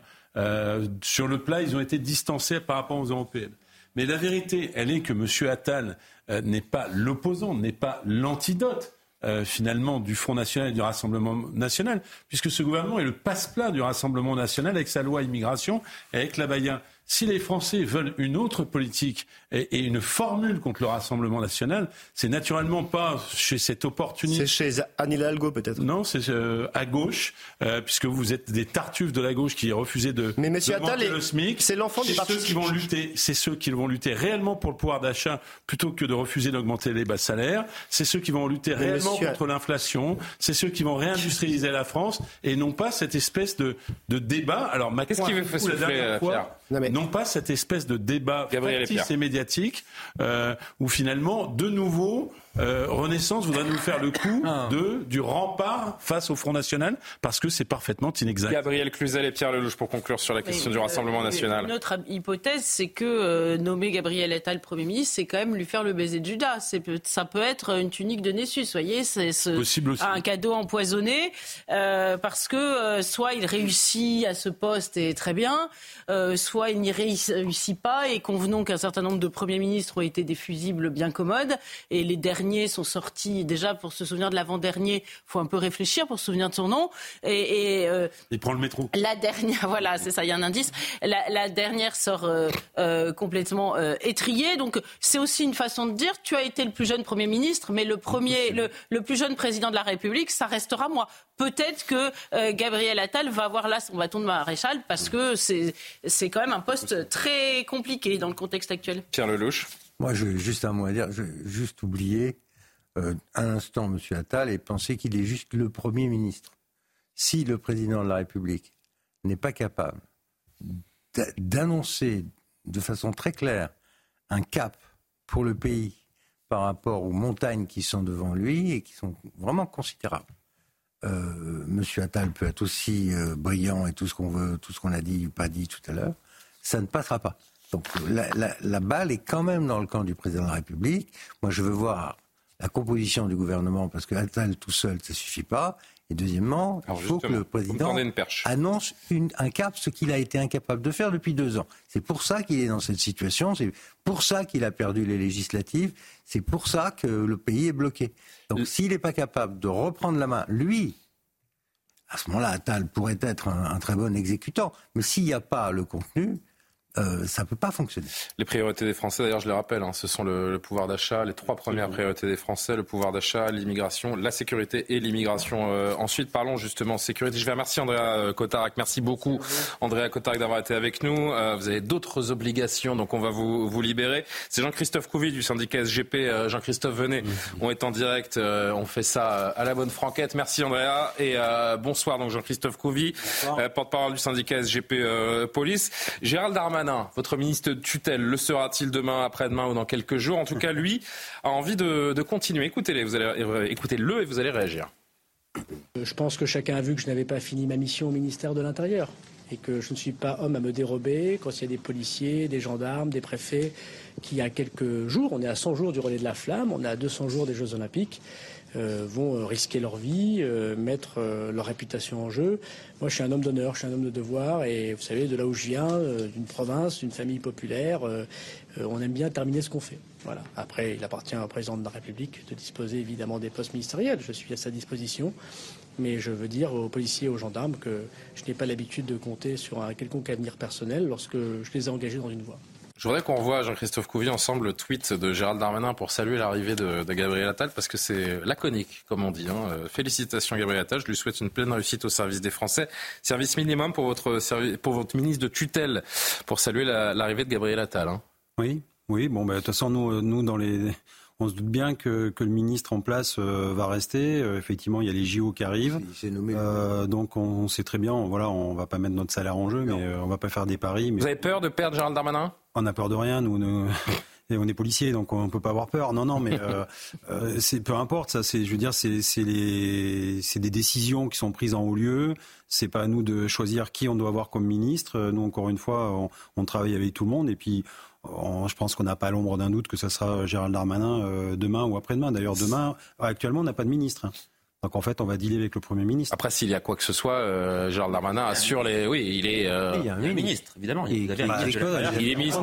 Oui, il assure les affaires courantes, comme on dit. J'ai cru comprendre que le gouvernement avait démissionné, donc bon. Ah non. Oui, mais si le gouvernement. Alors quand Elisabeth Borne donne sa démission, c'est le gouvernement avec elle qui démissionne. Euh, Pierre, je dis pas de bêtises. Le gouvernement reste en fonction tant qu'il voilà. a voilà. Mais il assure les affaires courantes tant qu'officiellement il n'y a pas un autre gouvernement. Cette année, c'est pas une année comme les autres. Hein, vous l'avez dit pour les, pour l'exécutif qui joue gros notamment sur le dossier des Jeux. Les JO qui se tiendront du 26 juillet au 11 août. Sécurité, cérémonie d'ouverture, autant de sujets sur lesquels le gouvernement de Gabriel Attal devrait être au, au rendez-vous. Écoutez ce qu'il a dit en matière de sécurité tout à l'heure lors de la passation de pouvoir. La France ne rimera jamais avec déclin, car la France, elle rime avec sursaut, elle rime avec audace, elle rime avec grandeur. Et c'est précisément à cette tâche que je vais m'atteler sous l'autorité du président de la République. Garder le contrôle de notre destin, c'est lutter pour la maîtrise de notre modèle social. C'est agir pour la solidarité entre les Français. C'est assumer de faire de l'autorité et du respect de l'autre une valeur politique de premier ordre et de, la sécurité un objectif absolument prioritaire. C'est agir pour le renforcement de nos services publics, au premier rang desquels l'école, j'en parlais il y a un instant, mais aussi la santé et en premier lieu, évidemment, notre hôpital. C'est renforcer notre souveraineté nationale et celle de l'Europe en maîtrisant mieux notre immigration. C'est garantir l'avenir de notre planète qui est le bien commun de notre humanité. Sécurité, objectif prioritaire du nouveau Premier ministre. Sauf qu'à l'heure où l'on se parle, je crois que les policiers de France euh, ne savent pas euh, de quoi sera fait leur été, où ils seront affectés, comment ça va se passer. Ça vous inquiète? Ah, ça nous inquiète, ça inquiète surtout mes collègues. On parle que de ça depuis quelque temps. Euh, effectivement, les JO, comment on va organiser notre, notre vie familiale, comment vont faire les parents divorcés? on a déjà des, des des choses qui ont été actées au, dernier protocole qui ne sont toujours pas mises en œuvre. Donc imaginez, on est en 2024, on ah attend toujours la fin de ce protocole, la mise en œuvre. Donc tout ça, ça agace fortement nos collègues. Et demain matin, d'ailleurs, nous on fait une action euh, euh, pour, pour sensibiliser aussi euh, notre ministère et le gouvernement sur cette inquiétude des policiers. Voilà, c'est avec les bus de la colère. Demain dans Paris, on part et on lance les JO et on fait le premier coup de semence avant le futur décathlon de la police. Mais, mais vous savez, cette histoire de JO, il n'y a pas que dans ce service public. Euh, de la police. Il y a dans le service public de la police qui, qui va être fortement mobilisé.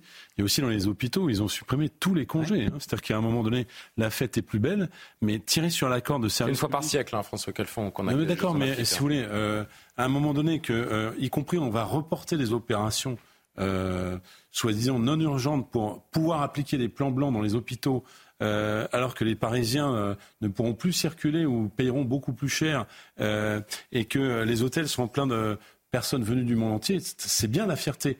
Mais c'est bien aussi que les agents des services publics euh, puissent être considérés. C'est-à-dire que moi, je veux bien qu'on fasse du sport, qu'on fasse de la boxe, euh, qu'on soit dans tous les drapeaux.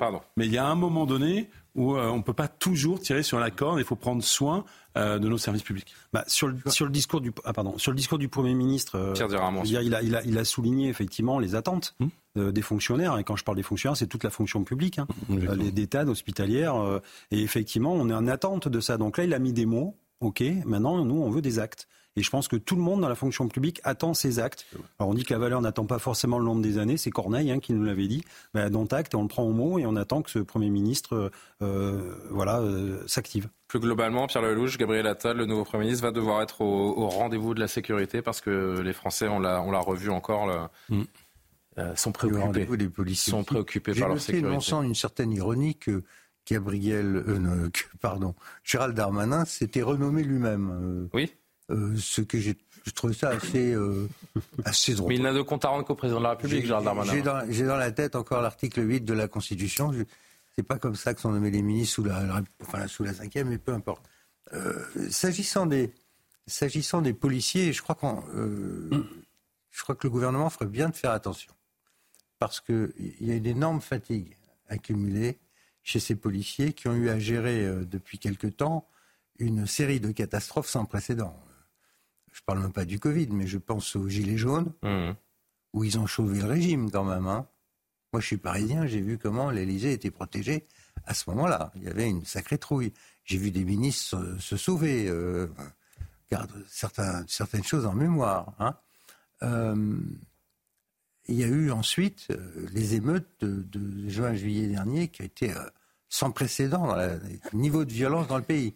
Et puis il y a une, insécurité permanente, des actes de violence contre les manifestations les contre les retraites, des, manifestations contre les retraites. Le on, a affaire, on a affaire à des policiers qui sont au bout du rouleau, qui en plus euh, bien souvent se trouvent malgré eux dans des situations très difficiles. On va en reparler dans l'histoire du procès euh, euh, qui concerne. Alors justement, on va y venir. Cette affaire Théo. Je crois qu'il y a, je crois que le gouvernement ferait bien de s'occuper il faut de sa police. Parce faut pas que les gendarmes. La dernière, la dernière bien fois. Sûr, qui, pour ne pas être syndiqués, euh, sont, je, sont pas moins sont dans la même situation. Je termine juste, non, non, je rajoute, je termine juste sur un point. La dernière fois où la République a été menacée, où elle a failli tomber dans ce pays, c'est quand la, la police s'est révoltée. Donc, euh, quelque temps. Il faut ménager nos forces de l'ordre. La est tombée. Et les considérer. C'était la gendarmerie d'ailleurs. Non, c'était la police parisienne. Bon, euh, je voudrais qu'on voit une dernière fois cette image euh, depuis le palais de, de l'Elysée où Gabriel Attal et, euh, et, le président de la République dînent. Qu'est-ce qui est au menu, Johan? Je vous poserai pas la question. Ça doit être rien. Hein, les connaissant tous les deux. Comment Ça doit être light. Je sens pas trop euh, comme. Je crois que vous allez me dire, ils ont pris un menu enfant. C'est du quinoa. du quinoa. Euh, voilà pour l'image du soir et, le premier euh, dîner de travail entre le chef de l'État et son nouveau Premier ministre. Le triste bilan de l'insécurité, je voudrais juste qu'on en dise un mot, puisque quasiment tous les indicateurs de violence sont en hausse dans notre pays. Le service statistique ministériel de la sécurité intérieure vient de rendre son rapport pour 2023. Regardez les, les détails en quelques chiffres, donc avec Maxime Lavandier et Mathieu Devez. C'est quand même grave. Près de 1000 agressions par jour en 2023, un chiffre en hausse de 6% par rapport à l'année précédente. Pour William Maury, délégué syndical Alliance Police Nationale, ce constat n'est pas surprenant. Ça fait des mois, voire des années qu'on dénonce ça. Ça fait des années que certains politiques nous rionnaient en disant que c'est juste un sentiment d'insécurité. Aujourd'hui, les chiffres parlent. Les homicides sont également en hausse de 6%, 1033 sur l'année, soit près de 3 homicides par jour en moyenne. Autre constat alarmant, les violences sexuelles ont augmenté de 7%, avec près de 240 faits par jour. Pour William Maury, ces chiffres sont la conséquence d'une justice trop laxiste. Aujourd'hui, quand vous allez dans des commissariats et que vous allez euh, bah, dans des zones de garde à vue, c'est toujours les mêmes personnes. C'est-à-dire que c'est des multirécidivistes qui pourrissent la vie des Français. On est face à une société dans l'ultra-violence parce que rien ne les arrête. Il faut avoir une vraie, une, vraie politique pénale ferme. Parmi les chiffres évoqués, il s'agit uniquement des actes signalés aux autorités, sachant que toutes les victimes ne portent pas plainte. Où est le choc d'autorité, Jean-Christophe Couvi, euh, promis par le président de la République? Question à un million d'euros. Si on pouvait le trouver, ça serait pas mal. Non, mais euh, en fait, moi, les années passent et la violence continue de, de gangréner. Euh, on, on, en parlait, on a les mêmes effectifs qu'en 2007. C'est-à-dire que comptablement, là, on est revenu, euh, on n'a pas bougé. on a eu un trou à un moment donné. On a eu la fameuse RGPP de Nicolas Sarkozy. Euh, après, on a eu la MAP de François Hollande. Même s'il a relancé effectivement. bien de dire. Non, non, mais je, il faut. je- je- il a relancé. Moi, je fais pas de politique. hein. Non, non, j'entends. C'est dans les urnes. C'est factuel, vous avez raison. Il a bien dormi, relancé les écoles de police parce qu'effectivement, il y avait un déficit structurel de de de- d'effectifs. Mais le temps de revenir au niveau et de même d'être positif, eh ben, ça met des années. Un policier, ça demande de la formation. Déjà, il faut passer des concours. Il y a de la formation et puis il y a aussi les départs en retraite qu'il faut euh, qu'il faut compenser, etc. Donc le sol positif, il ne se voit que maintenant, mais il n'est pas assez important par rapport aussi aux sommes de missions qu'on doit faire quotidiennement. Euh, ça explose sur l'immigration, ça explose sur les stupes, ça explose sur les violences intrafamiliales, ça explose les attentats. Enfin, je veux dire, euh, le terrorisme, le niveau du terrorisme, je veux dire, on est on est partout. Et en plus, on reçoit effectivement euh, la Coupe du Monde de rugby, les JO. euh, on a le 80e anniversaire euh, du débarquement qui va arriver. Il y aura deux célébrations en Normandie et ben Provence. oui, la Coupe d'Europe de foot qui se passe en Allemagne. On sait très bien qu'il y aura des fan zones en, en France. Euh, dès que la France va gagner, les gens vont ressortir sur les Champs-Élysées, etc. Enfin bon, voilà, je veux dire, on sait qu'on a aussi, voilà, 2024, c'est l'année de tous les dangers, comme je dis, parce que les yeux. C'est l'euro hein, de foot. C'est pas la Coupe du Monde, c'est l'euro. C'est l'euro, ouais. Oui, oui, pardon, j'ai cru entendre Non, Coupe du. Monde, mais peu importe. Et, euh, et, euh, et les yeux du monde entier seront rivés sur, les, sur la France et on peut pas se louper. Sauf qu'effectivement, comme vous le disiez, on a une police qui est déjà un genou à terre parce qu'on est fatigué émotionnellement, psychologiquement et physiquement. Voilà. Est-ce que la douce France, c'est euh, c'est terminé? Écoutez ce qu'en dit l'essayiste euh, Driss Gali. Je voudrais que vous réagissiez à ce qui est dit. Il y a un fort facteur également du laxisme pénal qui se conjugue à l'immigration, c'est-à-dire que l'État, certains magistrats, euh, certains syndicats de la magistrature, enfin une certaine idéologie de l'État, une certaine politique publique euh, euh, relâche les violents et donne une, une récompense aux voyous. Euh, parce que finalement, on parle du retour de la violence physique, mais ce n'est pas monsieur tout le monde qui en arrive aux mains. C'est euh, une partie de la population qui est complètement enhardie, qui est désinhibée parce qu'elle ne craint plus le tribunal. Elle sait qu'elle aura un rappel à la loi. Euh, elle ne craint plus la police. Elle sait qu'elle peut frapper un policier et avoir une amende de 300 euros. Et on est vraiment dans un recul de, de- de- de l'état de la France. C'en est fini de la douce France. Analyse très juste de euh, Driss Gali. Qu'en dites-vous, Pierre et François Calfon La vieille maladie de l'impunité, euh, euh, qui, est, qui est dans le nombre de condamnations. On a beau le répéter. euh, Dans les délais de, de la condamnation par rapport à l'exécution de la peine, quand il y a une peine, parce que bien souvent maintenant on est dénaturé sous forme de soit de sursis très généreux, soit de rappel à loi, de toutes sortes de, de motions de procédure qui font que la peine n'est pas exécutée. Et effectivement, ça donne à l'arrivée des policiers qui n'en peuvent plus d'arrêter les gens qui sont jamais sanctionnés, et deuxièmement des gens qui sont théoriquement sanctionnés mais qui sont très fiers de défier la société et qui l'insultent. Donc euh, c'est un cercle extraordinairement vicieux que nous connaissons depuis des années. Mais euh, effectivement, il ne se passe pas grand-chose. Gabriel, on parlait aussi hier, si vous suiviez notre émission, du, du- du- il y a eu le classement PISA il y a quelques semaines, on a eu le niveau des, des- des- des jeunes lycéens en, en histoire. Je fais ce parallèle parce que je me dis que l'instruction, la culture générale, euh, elle est là aussi la base de tous les mots, d'une certaine façon. Et si cette euh, violence est en train de devenir euh, de l'ultra-violence, si une contre-société, euh, d'une certaine manière, est en train de, de naître, si l'argument du je fais ce que je veux dévaste aussi notre, notre pays, tout cela, je trouve, a une résonance, une interconnexion. Bien sûr, tout est in- interconnecté. D'ailleurs, tous les, les- les divers effondrements auxquels nous assistons, dans tous les domaines, euh, sont évidemment euh, in- interconnectés. Mais vous parlez de l'effondrement de la culture générale. C'est pour ça que je m'interrogeais de savoir pourquoi, euh, si le moment était bien opportun pour le ministre de l'Éducation de quitter son poste. vrai, hein, euh, voilà. Euh, mais pour en revenir à la, à, à la question de l'insécurité, il a dit quelque chose d'intéressant.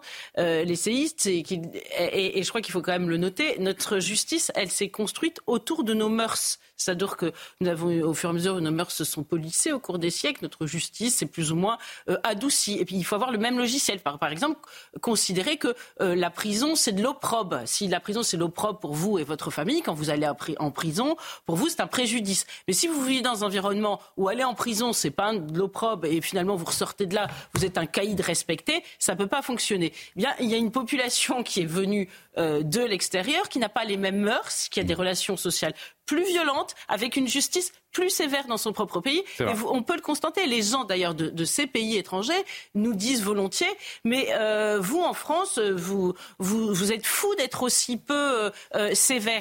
Parce que tout cela, ça- cela doit s'accorder. Donc on a, on a, on a une discordance. Tant qu'on n'aura pas compris ça, on sera toujours dans cette archipélisation et- et- euh, de la société d'une certaine façon. C'est très très juste ce que vient de dire Gabriel. Un- Juste un mot. Combien de fois, moi, je- je- je- j'entends des gens de l'autre côté de la Méditerranée me dire euh, ici, ils se comportent pas comme ça. C'est vrai. Ils vont pas mettre un cocktail molotov dans une voiture, dans une voiture de police. Hein. Euh, au Maroc ou en Algérie, ça le fait pas. Hein. Quand, on, quand on parle avec nos collègues justement euh, de Méditerranée, ils nous le disent, mais comment vous pouvez, vous, policiers français, supporter ça? Exactement. Avec nous, ça se passera pas comme ça. Amaury Oui, mais excusez-nous. Non, mais euh, vous avez dit une phrase euh, très juste, Julien. Vous avez dit on a beau le répéter. Et ce que je trouve, non, mais en fait, ce qui est, rare, mais ce qui est assez intéressant, c'est que l'insécurité, ça fait quand même des années qu'on en parle, y compris sur ce, ce plateau. On le constate. On... Enfin, moi, je recueille des témoignages quand même très régulièrement. Donc, il y en a des théories, des débats, etc mais le phénomène continue à avancer. On en est parfois même victime personnellement. Et en fait, on a l'impression qu'on ne peut rien faire. Et la question que, en fait, on franchit des paliers petit à petit. Les émeutes là euh, qu'on a eu euh, l'été dernier, c'est quand même un, palier phénoménal qu'on a qu'on a franchi une nouvelle fois. Et donc c'est par petits paliers. Donc à chaque fois, si vous voulez, comme c'est des petits paliers, on est capable de s'y résoudre et, de, et donc on en débat, on en discute et on se dit bon bah comment on fait, etc. Mais ça continue à avancer. La question c'est jusqu'à quand et jusqu'à quel point ça va vraiment fondamentalement bouleverser notre société. Il serait peut-être temps, euh, François Calfon et Johan dire un dernier mot, il serait peut-être temps peut-être que la, dépense publique change de camp. Euh, pourquoi pas que tout ce qui est octroyé euh, serve parfois plutôt à, déployer des forces de l'ordre, à créer ou armer plus densément des polices municipales dans certains quartiers, par exemple. il y a largement une explication idéologique que je partage. Ma question ne m'intéresse toujours pas. Mais je vais essayer de parler, quoi, de dire quelque chose qui n'est pas dit en, permanence euh, de manière récurrente sur ce plateau. Euh, c'est pas seulement. Oui, il y a une question de moyens pour vous répondre tout à fait euh, clairement. Euh, est-ce qu'il est, est-ce que les magistrats sont pas assez sévères? Bah, faut voir ce qu'il en est de l'état de la justice. J'entendais même un témoignage à l'heure des pros de, de, magistrats qui disent nous ne sommes pas laxistes, mais quand vous, vous avez ça de dossier, vous n'avez pas de greffier. Eh ben oui, les délais courent. Et ajoutez à ça aussi une une petite idéologie d'un tiers de la magistrature syndiquée qui pèse aussi dans la balance. Pierre Lelouch, moi je suis ce que les uns et les autres disent et, et, et, tirons le fil. Euh, oui, il n'y a pas d'incarcération parce que même quand il y a de la prison ferme, il n'y a pas de place en prison. Et ce eh gouvernement nous a expliqué qu'il allait construire les places de prison. Bon, euh, mais j'ai pas dit qu'on était en désaccord. Je suis pas structurellement en désaccord euh, de manière pavlovienne. Euh, dans les émeutes, pour avoir discuté avec un certain nombre de maires, mais vous savez comment ça s'est passé les émeutes? C'est le préfet qui a appelé les maires pour mobiliser leur police municipale. Et mais je vais vous dire la vérité, les polices municipales sont allées au, bien au-delà de leurs prérogatives. Elles ont tiré au LBD, elles n'ont pas le droit. Hmm. Elles ont fait du maintien de l'ordre massif, elles n'ont pas le droit. Parce qu'autrement, tout prenait feu.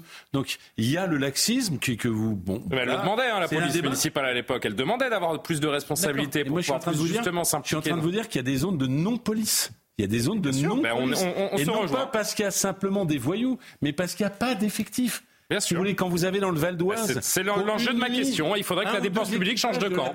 alors que ça brûle de partout. Si vous n'avez pas des maires qui, en risque juridique pour eux-mêmes, mobilisent leur police nationale, police municipale, pardon. Non, mais c'est juste. de leur il n'y avait plus rien. Yoann, pour conclure avant le JT. Oui, euh, naturellement, il y a des délinquants, des criminels français, il y en aura toujours. Mais euh, le fait que le président de la République et le ministre de l'Intérieur eux-mêmes fassent quand même le lien entre la délinquance et l'immigration, c'est quelque chose d'assez nouveau. Ça n'avait jamais été fait euh, auparavant.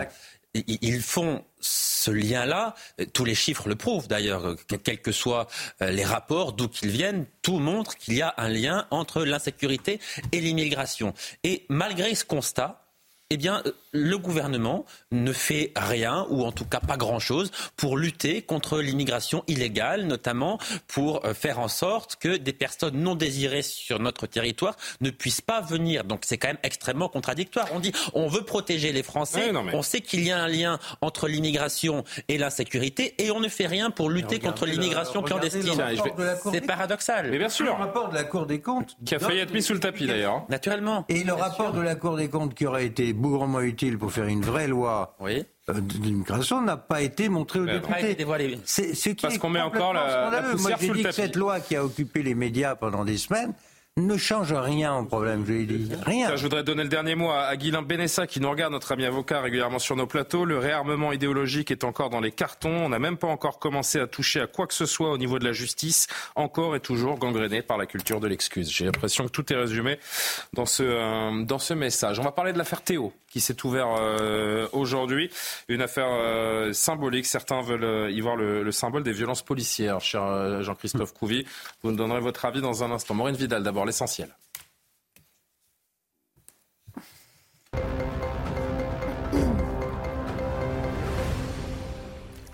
Les opérations de l'armée israélienne s'intensifient dans le sud de la bande de Gaza, notamment dans la ville de Khan Younes. Tsahal a annoncé la mort de trois de ses soldats dans le sud et six dans le centre de Gaza. Le chef de la diplomatie américaine, Anthony Blinken, s'est entretenu avec les dirigeants israéliens. Il a exhorté Israël à cesser de prendre des mesures qui sapent la capacité des Palestiniens à se gouverner eux-mêmes. Écoutez. Alors que la campagne israélienne passe à une phase de moindre intensité dans le nord de la bande de Gaza et que les forces armées israéliennes y réduisent leurs forces, nous nous sommes mis d'accord aujourd'hui sur un plan permettant aux Nations Unies d'effectuer une mission d'évaluation. Celle-ci déterminera ce qui doit être fait pour permettre aux Palestiniens déplacés de retourner en toute sécurité dans le nord de la bande de Gaza. Neuf ans, jour pour jour après l'attentat de l'hypercachère, une commémoration s'est déroulée comme chaque année devant le supermarché organisé par le CRIF. Des ministres étaient présents, tels que le garde des Sceaux Éric Dupont-Moretti ou encore Aurore Berger, ministre des Solidarités et des Familles. La maire de Paris, Anne Hidalgo, Anne Hidalgo a également participé à ce moment plein d'émotions. Des bougies ont été allumées pour chacune des quatre victimes de l'attentat. Enfin, l'Équateur en état de conflit armé interne déclaré par le président Noboa. Il a ordonné la neutralisation des groupes criminels impliqués dans le narcotrafic. Des hommes armés ont fait irruption cet après-midi sur le plateau d'une télévision publique à Guayaquil, prenant brièvement en otage journalistes et autres employés de la chaîne. Des prises d'otages et menaces partout dans le pays. Un événement qui survient après l'évasion de prison de l'ennemi public numéro un, le chef d'un gang nommé Fito, dimanche de la prison de Guayaquil. Merci Maureen. Incroyable ces images en Équateur. Euh. Ah, si on continue comme ça en France, dans quelques années, on y est. Oui. déjà, on voit à chaque fois, on, comme on disait tout à l'heure, on, saute une étape. Parce que là, on est vraiment dans un narco-État, là, pour le coup. Hein. C'est un narco-État, mhm. et nous, on le dénonce aussi. On dit attention, moi je le dis aussi, il y a des, des, gamins dans pas longtemps, ça va être des enfants soldats. On va leur donner des Kalachnikov à 12 ans, et ils vont tirer, comme on voit dans les pays d'Afrique. C'est déjà un peu le cas avec les mineurs isolés, quand même. Qui sont... Enfin, on n'en est pas là. Hein. Là, c'est vraiment. Euh, c'est des mineurs isolés. Non, non, mais soyez, ayons, euh, gardons raison quand même. Il y a quand même des, des, des, tirs de Kalachnikov dans les dans certaines Les tueurs sont recrutés parmi les mineurs isolés. Exactement. Et servent les points d'île dans le sud de la France, notamment à Marseille il y a des tirs de Kalachnikov avec parfois des gens qui habitent dans ces, près de ces points de deal qui n'ont rien à voir avec tout ça et qui meurent chez eux. Trois fonctionnaires de police sont jugés devant la cour d'assises de Bobigny depuis aujourd'hui pour violence volontaire. Ils sont accusés d'avoir grièvement blessé Théo Louaka lors d'une arrestation musclée en 2017. À l'audience, un magistrat spécialisé dans la traque des policiers violents euh, représente le parquet. C'est un procès retentissant hein, qui s'est ouvert devant la cour d'assises de Bobigny. La première journée a été suivie pour CNews par euh, Noémie Schulz. La salle d'audience est comme coupée en deux, avec d'un côté les proches de Théo Louaka, devenu en 2017 le symbole des violences policières. Parmi eux se sont glissés pour le soutenir la mère de Naël, tuée cet été à Nanterre après un refus d'obtempérer, et Michel Zecler, le producteur de musique frappé en 2020 par plusieurs policiers dans le 17e arrondissement de Paris. De l'autre côté, de nombreux policiers, anonymes ou représentants syndicaux venus soutenir leurs trois collègues. Euh, des collègues qui ont eu l'occasion de prendre euh, la parole une première fois en cette première première journée d'audience. Le principal accusé, le fonctionnaire qui a porté le coup de matraque qui a grièvement blessé euh, Théo Louaka, a commencé par faire part de sa compassion à l'encontre du plaignant. La blessure est grave et désolante, ça me hante. Mais ce fonctionnaire de 34 ans qui n'a pas présenté d'excuses s'est défendu de tout acte illégal. Je suis intervenu pour euh, dégager mon collègue qui était au sol. C'était une situation euh, très délicate dans le cadre d'une interpellation difficile avec un individu qui se rebellait. J'ai utilisé un coup qui m'a été enseigné en un coût légitime et réglementaire. Juste un mot de Gabriel, peut-être euh, avant, et évidemment, Jean-Christophe, euh, je vais euh, venir longuement vers vous. Il faut se souvenir quand même du, retentissement médiatique à l'époque qu'avait eu cette, cette affaire. On parlait de viol. François Hollande, le président de la République, était allé au chevet du jeune homme à l'hôpital. C'est une drôle d'affaire hein, que cette affaire Théo. Oui, euh, François Hollande, en allant au chevet euh, de Théo, d'une certaine façon, avait euh, lui-même rendu justice avant la justice. mais je ferai remarquer que Emmanuel Macron, dans l'affaire Naël, a fait rigoureusement la même chose en disant immédiatement, sans chercher plus avant, c'est inexplicable et inexcusable. Donc visiblement, l'affaire Théo n'a pas servi de leçon. Et ce qui est très difficile, je trouve, et, et dans une France qui a soudain souvent l'impression euh, est d'une France à deux vitesses, eh bien, euh, c'est que les victimes de la délinquance ordinaire n'ont pas jamais eu de président de la République euh, à leur chevet. Vous savez, on parle régulièrement, par exemple, des dames âgées qui ont été violées. Il y a Valérie Boyer, je crois, qui a posé une question au Sénat à ce sujet, ou qui va le faire, en tout cas, qui a communiqué sur le sujet. eh bien, ces personnes-là, personne ne connaît leur nom, personne ne connaît leur prénom. Je, relevais, je me souviens du nom de Fabienne à Lille, mais c'est tout. Et il n'y a aucun président de la République qui euh, est venu encore une mmh. fois euh, les, les voir. C'est très Donc, juste. Donc euh, c'est vrai que ça a quelque chose de profondément choquant. Jean... Une minute de silence à l'Assemblée. Aussi. Bien sûr. Et le syndicat de la magistrature qui avait manifesté, mais parce qu'on a, on a oublié tout ce qui s'était passé. Il y a eu des manifestations. Vous disiez. Euh, c'est une affaire extrêmement symbolique. Vous aviez l'air de trouver assez négligeable qu'un magistrat sur trois soit du syndicat de la magistrature. Mais ça veut dire qu'il y a un magistrat sur trois. Moi, je, je, suis très choquée par le syndicat de la magistrature, oui. Euh, parce qu'un syndicat qui. vous savez pourquoi je suis choquée? Parce que. Non, mais attendez. Là, vous êtes. Non, mais caricaturez pas. Un syndicat qui revendique sa partialité. C'est profondément choquant. Bah oui, mais ça, c'est pas formidable. Hein. C'est pas formidable, euh, franchement. Voilà. Si c'est la même chose, vous arrivez. Moi-même, je, ne suis pas syndicaliste, euh, mais euh, de là à interdire. Bon, restons sur l'affaire Théo. Voilà. le principal accusé, l'un de vos collègues, Jean-Christophe Couvier, est âgé de 34 ans, doit répondre de violences volontaires ayant entraîné une mutilation ou une infirmité permanente chez la victime. Il encourt 15 ans d'emprisonnement. C'est évidemment extrêmement sérieux. Comment les policiers vivent-ils ce procès? Alors déjà, euh, Marc-Antoine, parce qu'il faut, faut jamais redonner les prénoms aussi. Marc-Antoine, c'est la personne qui est... Alors moi, je me suis permis de, justement de ne pas donner le prénom parce que je ne suis pas certain qu'il faille le citer. Mais... Jérémy et Anthony, parce que c'est aussi leur rendre hommage. J'étais avec eux hier après-midi, j'étais avec eux ce matin. Voilà, on était avec eux, avec Linda Kebab, avec les membres du bureau national. Parce Je vais essayer d'être le plus objectif possible, Jean-Christophe. Il y a un rapport de l'IGPN dans cette enquête qui dit qu'il euh, y a une disproportion de l'intervention. Oui, et après, il y a eu des, des, euh, des expertises aussi qui ont dit le contraire. Voilà, donc l'IGPN a fait son boulot d'enquêteur avec, euh, à l'époque, en 2017, hein, euh, ça fait sept ans quand même, hein, donc c'est un septennat pour certains. Hein. Sept ans, aujourd'hui, les, les, fonctionnaires de police replongent dans l'horreur parce qu'ils sont obligés... T'es aussi un replonge dans l'horreur. Oui, mais, mais je, je dis pas le contraire.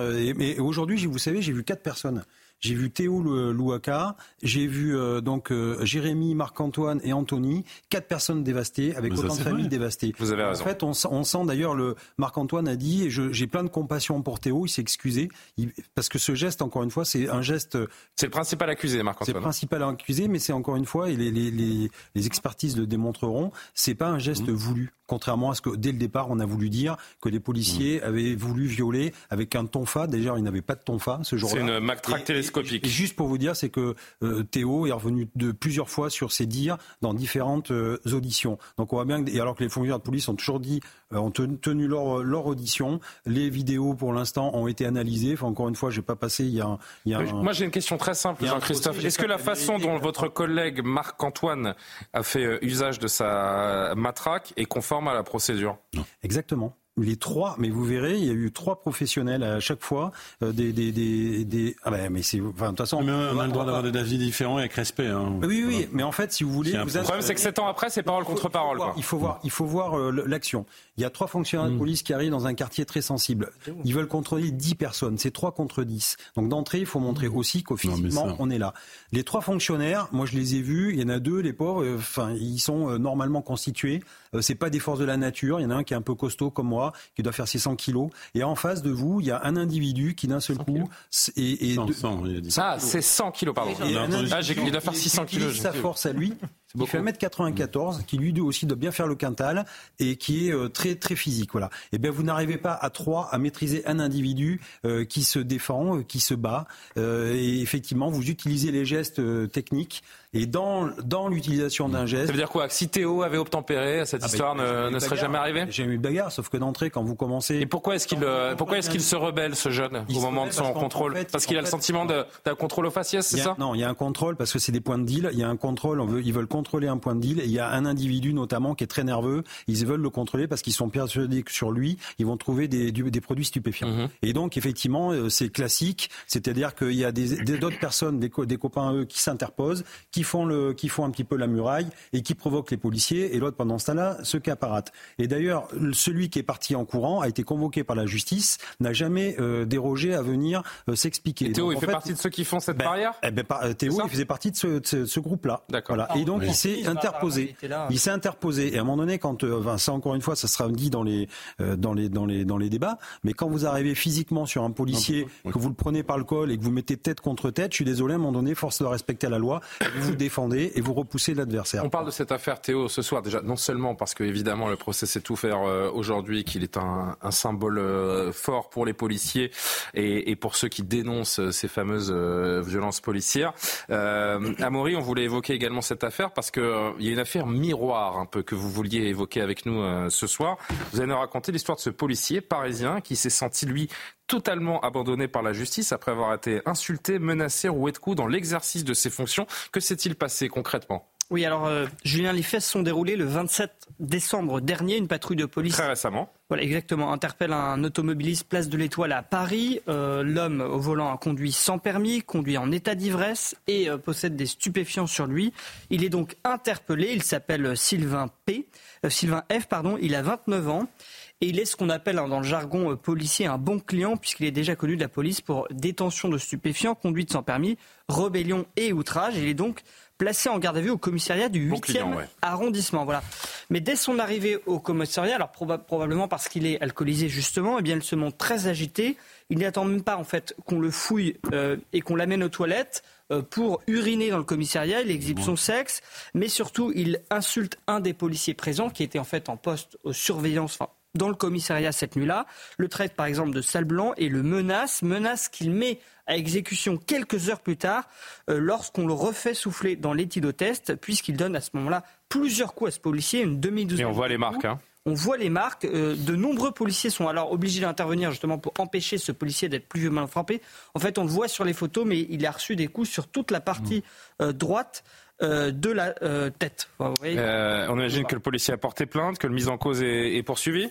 Alors effectivement, le, policier a porté plainte, il s'est rendu aux EMJ pour faire constater ses blessures et là il s'est vu délivrer trois jours euh, d'ITT. Alors le syndicat Alliance avait d'ailleurs euh, publié un message sur Facebook le lendemain pour lui euh, faire part de, son de, son bon rétablissement. Mais là, eh bien, stupeur, ce policier, malgré les témoins, les, policiers témoins de ce qui s'était passé, eh bien, la hiérarchie de ce policier euh, lui a informé quelques jours plus tard eh bien, que le parquet avait décidé de ne pas prendre en compte sa plainte. Pourquoi? Eh bien, selon euh, sa hiérarchie, parce que le mis en cause avait dit lui aussi avoir été victime de coups et qu'il n'y aurait pas d'image euh, de vidéosurveillance pour trancher. En bref, le parquet aurait estimé que c'était parole contre parole et donc qu'il n'y avait pas à prendre en compte cette plainte. Donc l'agresseur présumé de ce policier n'est pas poursuivi pour ces faits. Alors en fait, il a fallu que ce policier remue ses terres, hein, parce qu'il s'est senti effectivement euh, totalement abandonné par la justice et il a donc pris un avocat euh, pour se faire entendre et auprès du parquet et le parquet a finalement indiqué à cet avocat eh bien, que sa plainte serait prise en compte, mais il faut savoir que le, le mis en cause en question euh, dit que lui aussi maintenant veut porter plainte et donc l'affaire n'est pas finie. Je parlais d'un miroir avec l'affaire, euh, avec l'affaire Théo, sentiment qu'un policier peut risquer sa vie pour pas grand chose aujourd'hui. Et surtout, c'est qu'on croit plus sa parole. C'est ça qui est terrible. C'est-à-dire que la parole du policier, elle est Je rappelle que le policier est quand même un agent assermenté ah face bah, à un multirécidiviste euh, et le magistrat estime que bon, c'est et, si la balance est, équilibrée. Et ce qu'il faut comprendre, c'est que la parole d'un policier assermenté, ça a plus de poids. Évidemment. il est Et c'est encore plus. Euh, les répercussions bien sûr. Alors Jean-Christophe et Pierre. Oui, oui, en fait, on a pris des condamnés pour un faux d'écriture. On est même euh, des fois viré de l'administration euh, parce que les magistrats. Non, mais voilà, les magistrats sont sans pitié par rapport à ça. Moi, ce que je retiens, vous voyez, l'affaire Théo, oui, c'est une affaire miroir. C'est qu'aujourd'hui, euh, on a, on a en fait hein, le jugement aussi de policiers qui font leur mission du quotidien sans moyens ou très peu de moyens.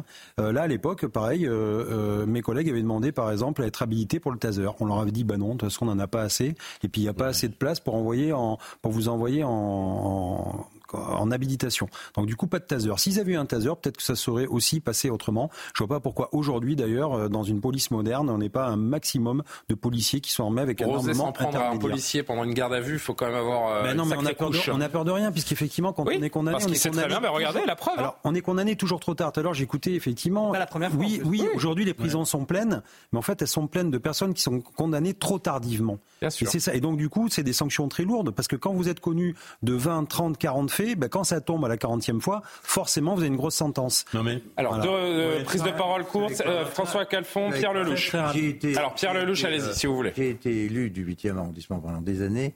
et député de cette circonscription pendant 25 ans. et tout ça s'est passé dans un commissariat que je connais bien, c'est le commissariat du 8e. Je signale que mon successeur dans cette circonscription n'est autre que Sylvain Maillard, qui est le président du groupe Renaissance à l'Assemblée nationale. Je peux vous dire, quand j'étais député, s'il y avait une issue de ce genre, on va voir le député et, l'histoire d'un parquet qui ne va pas poursuivre, c'est impensable. Parce que il y a une agression délétère, détestable. C'est invraisemblable. On s'adresse au, on s'adresse aux supérieurs hiérarchiques, on va s'il le faut, jusqu'au garde des Sceaux, mais on arrête ce scandale. Parce que sinon, c'est dû d'un grand n'importe quoi. Donc j'invite ce soir, publiquement, mon excellent successeur, M. Maillard, de faire son boulot de député et d'arrêter euh, et d'arrêter euh, cette procédure scandaleuse. François je suis sûr qu'il nous regarde. Bien sûr, c'est un homme de goût. Ce que je retiens dans ce que vous avez dit, c'est que à chaque fois, c'est des vies qui sont brisées. Euh, euh, et, l'instruction a, eu lieu de l'IGPN. Moi, je ne mets pas en cause systématiquement l'IGPN. Il y a un procès. Moi, ce que je ressens, c'est que ça rejoint quand même. Il y a la crise d'autorité, c'est le débat de ce soir, mais ça rejoint aussi les policiers désorientés sur le terrain, euh, l'absence de moyens, l'absence de consignes claires, et finalement les injonctions contradictoires de la hiérarchie. Malheureusement, le, temps passe trop vite. Je suis désolé. J'aurais aimé euh, qu'on puisse euh, continuer, vous donner un peu plus la parole, mais il est temps de, conclure. Je remercie euh, Martin Mazur, Coralie Deleplace, Céline Génaud qui ont préparé cette émission. L'édition de la nuit est assurée. On va se retrouver demain. Jean-Christophe, vous serez avec nous encore demain. Il y a beaucoup de sujets de sécurité encore à, aborder, donc on se retrouvera demain pour parler plus longuement. L'édition de la nuit, je le disais, avec Simon Guillain est à suivre. demain pour un nouvel épisode de Soir Info. Bonne nuit. Bonne nuit à vous. Merci. Bonne nuit.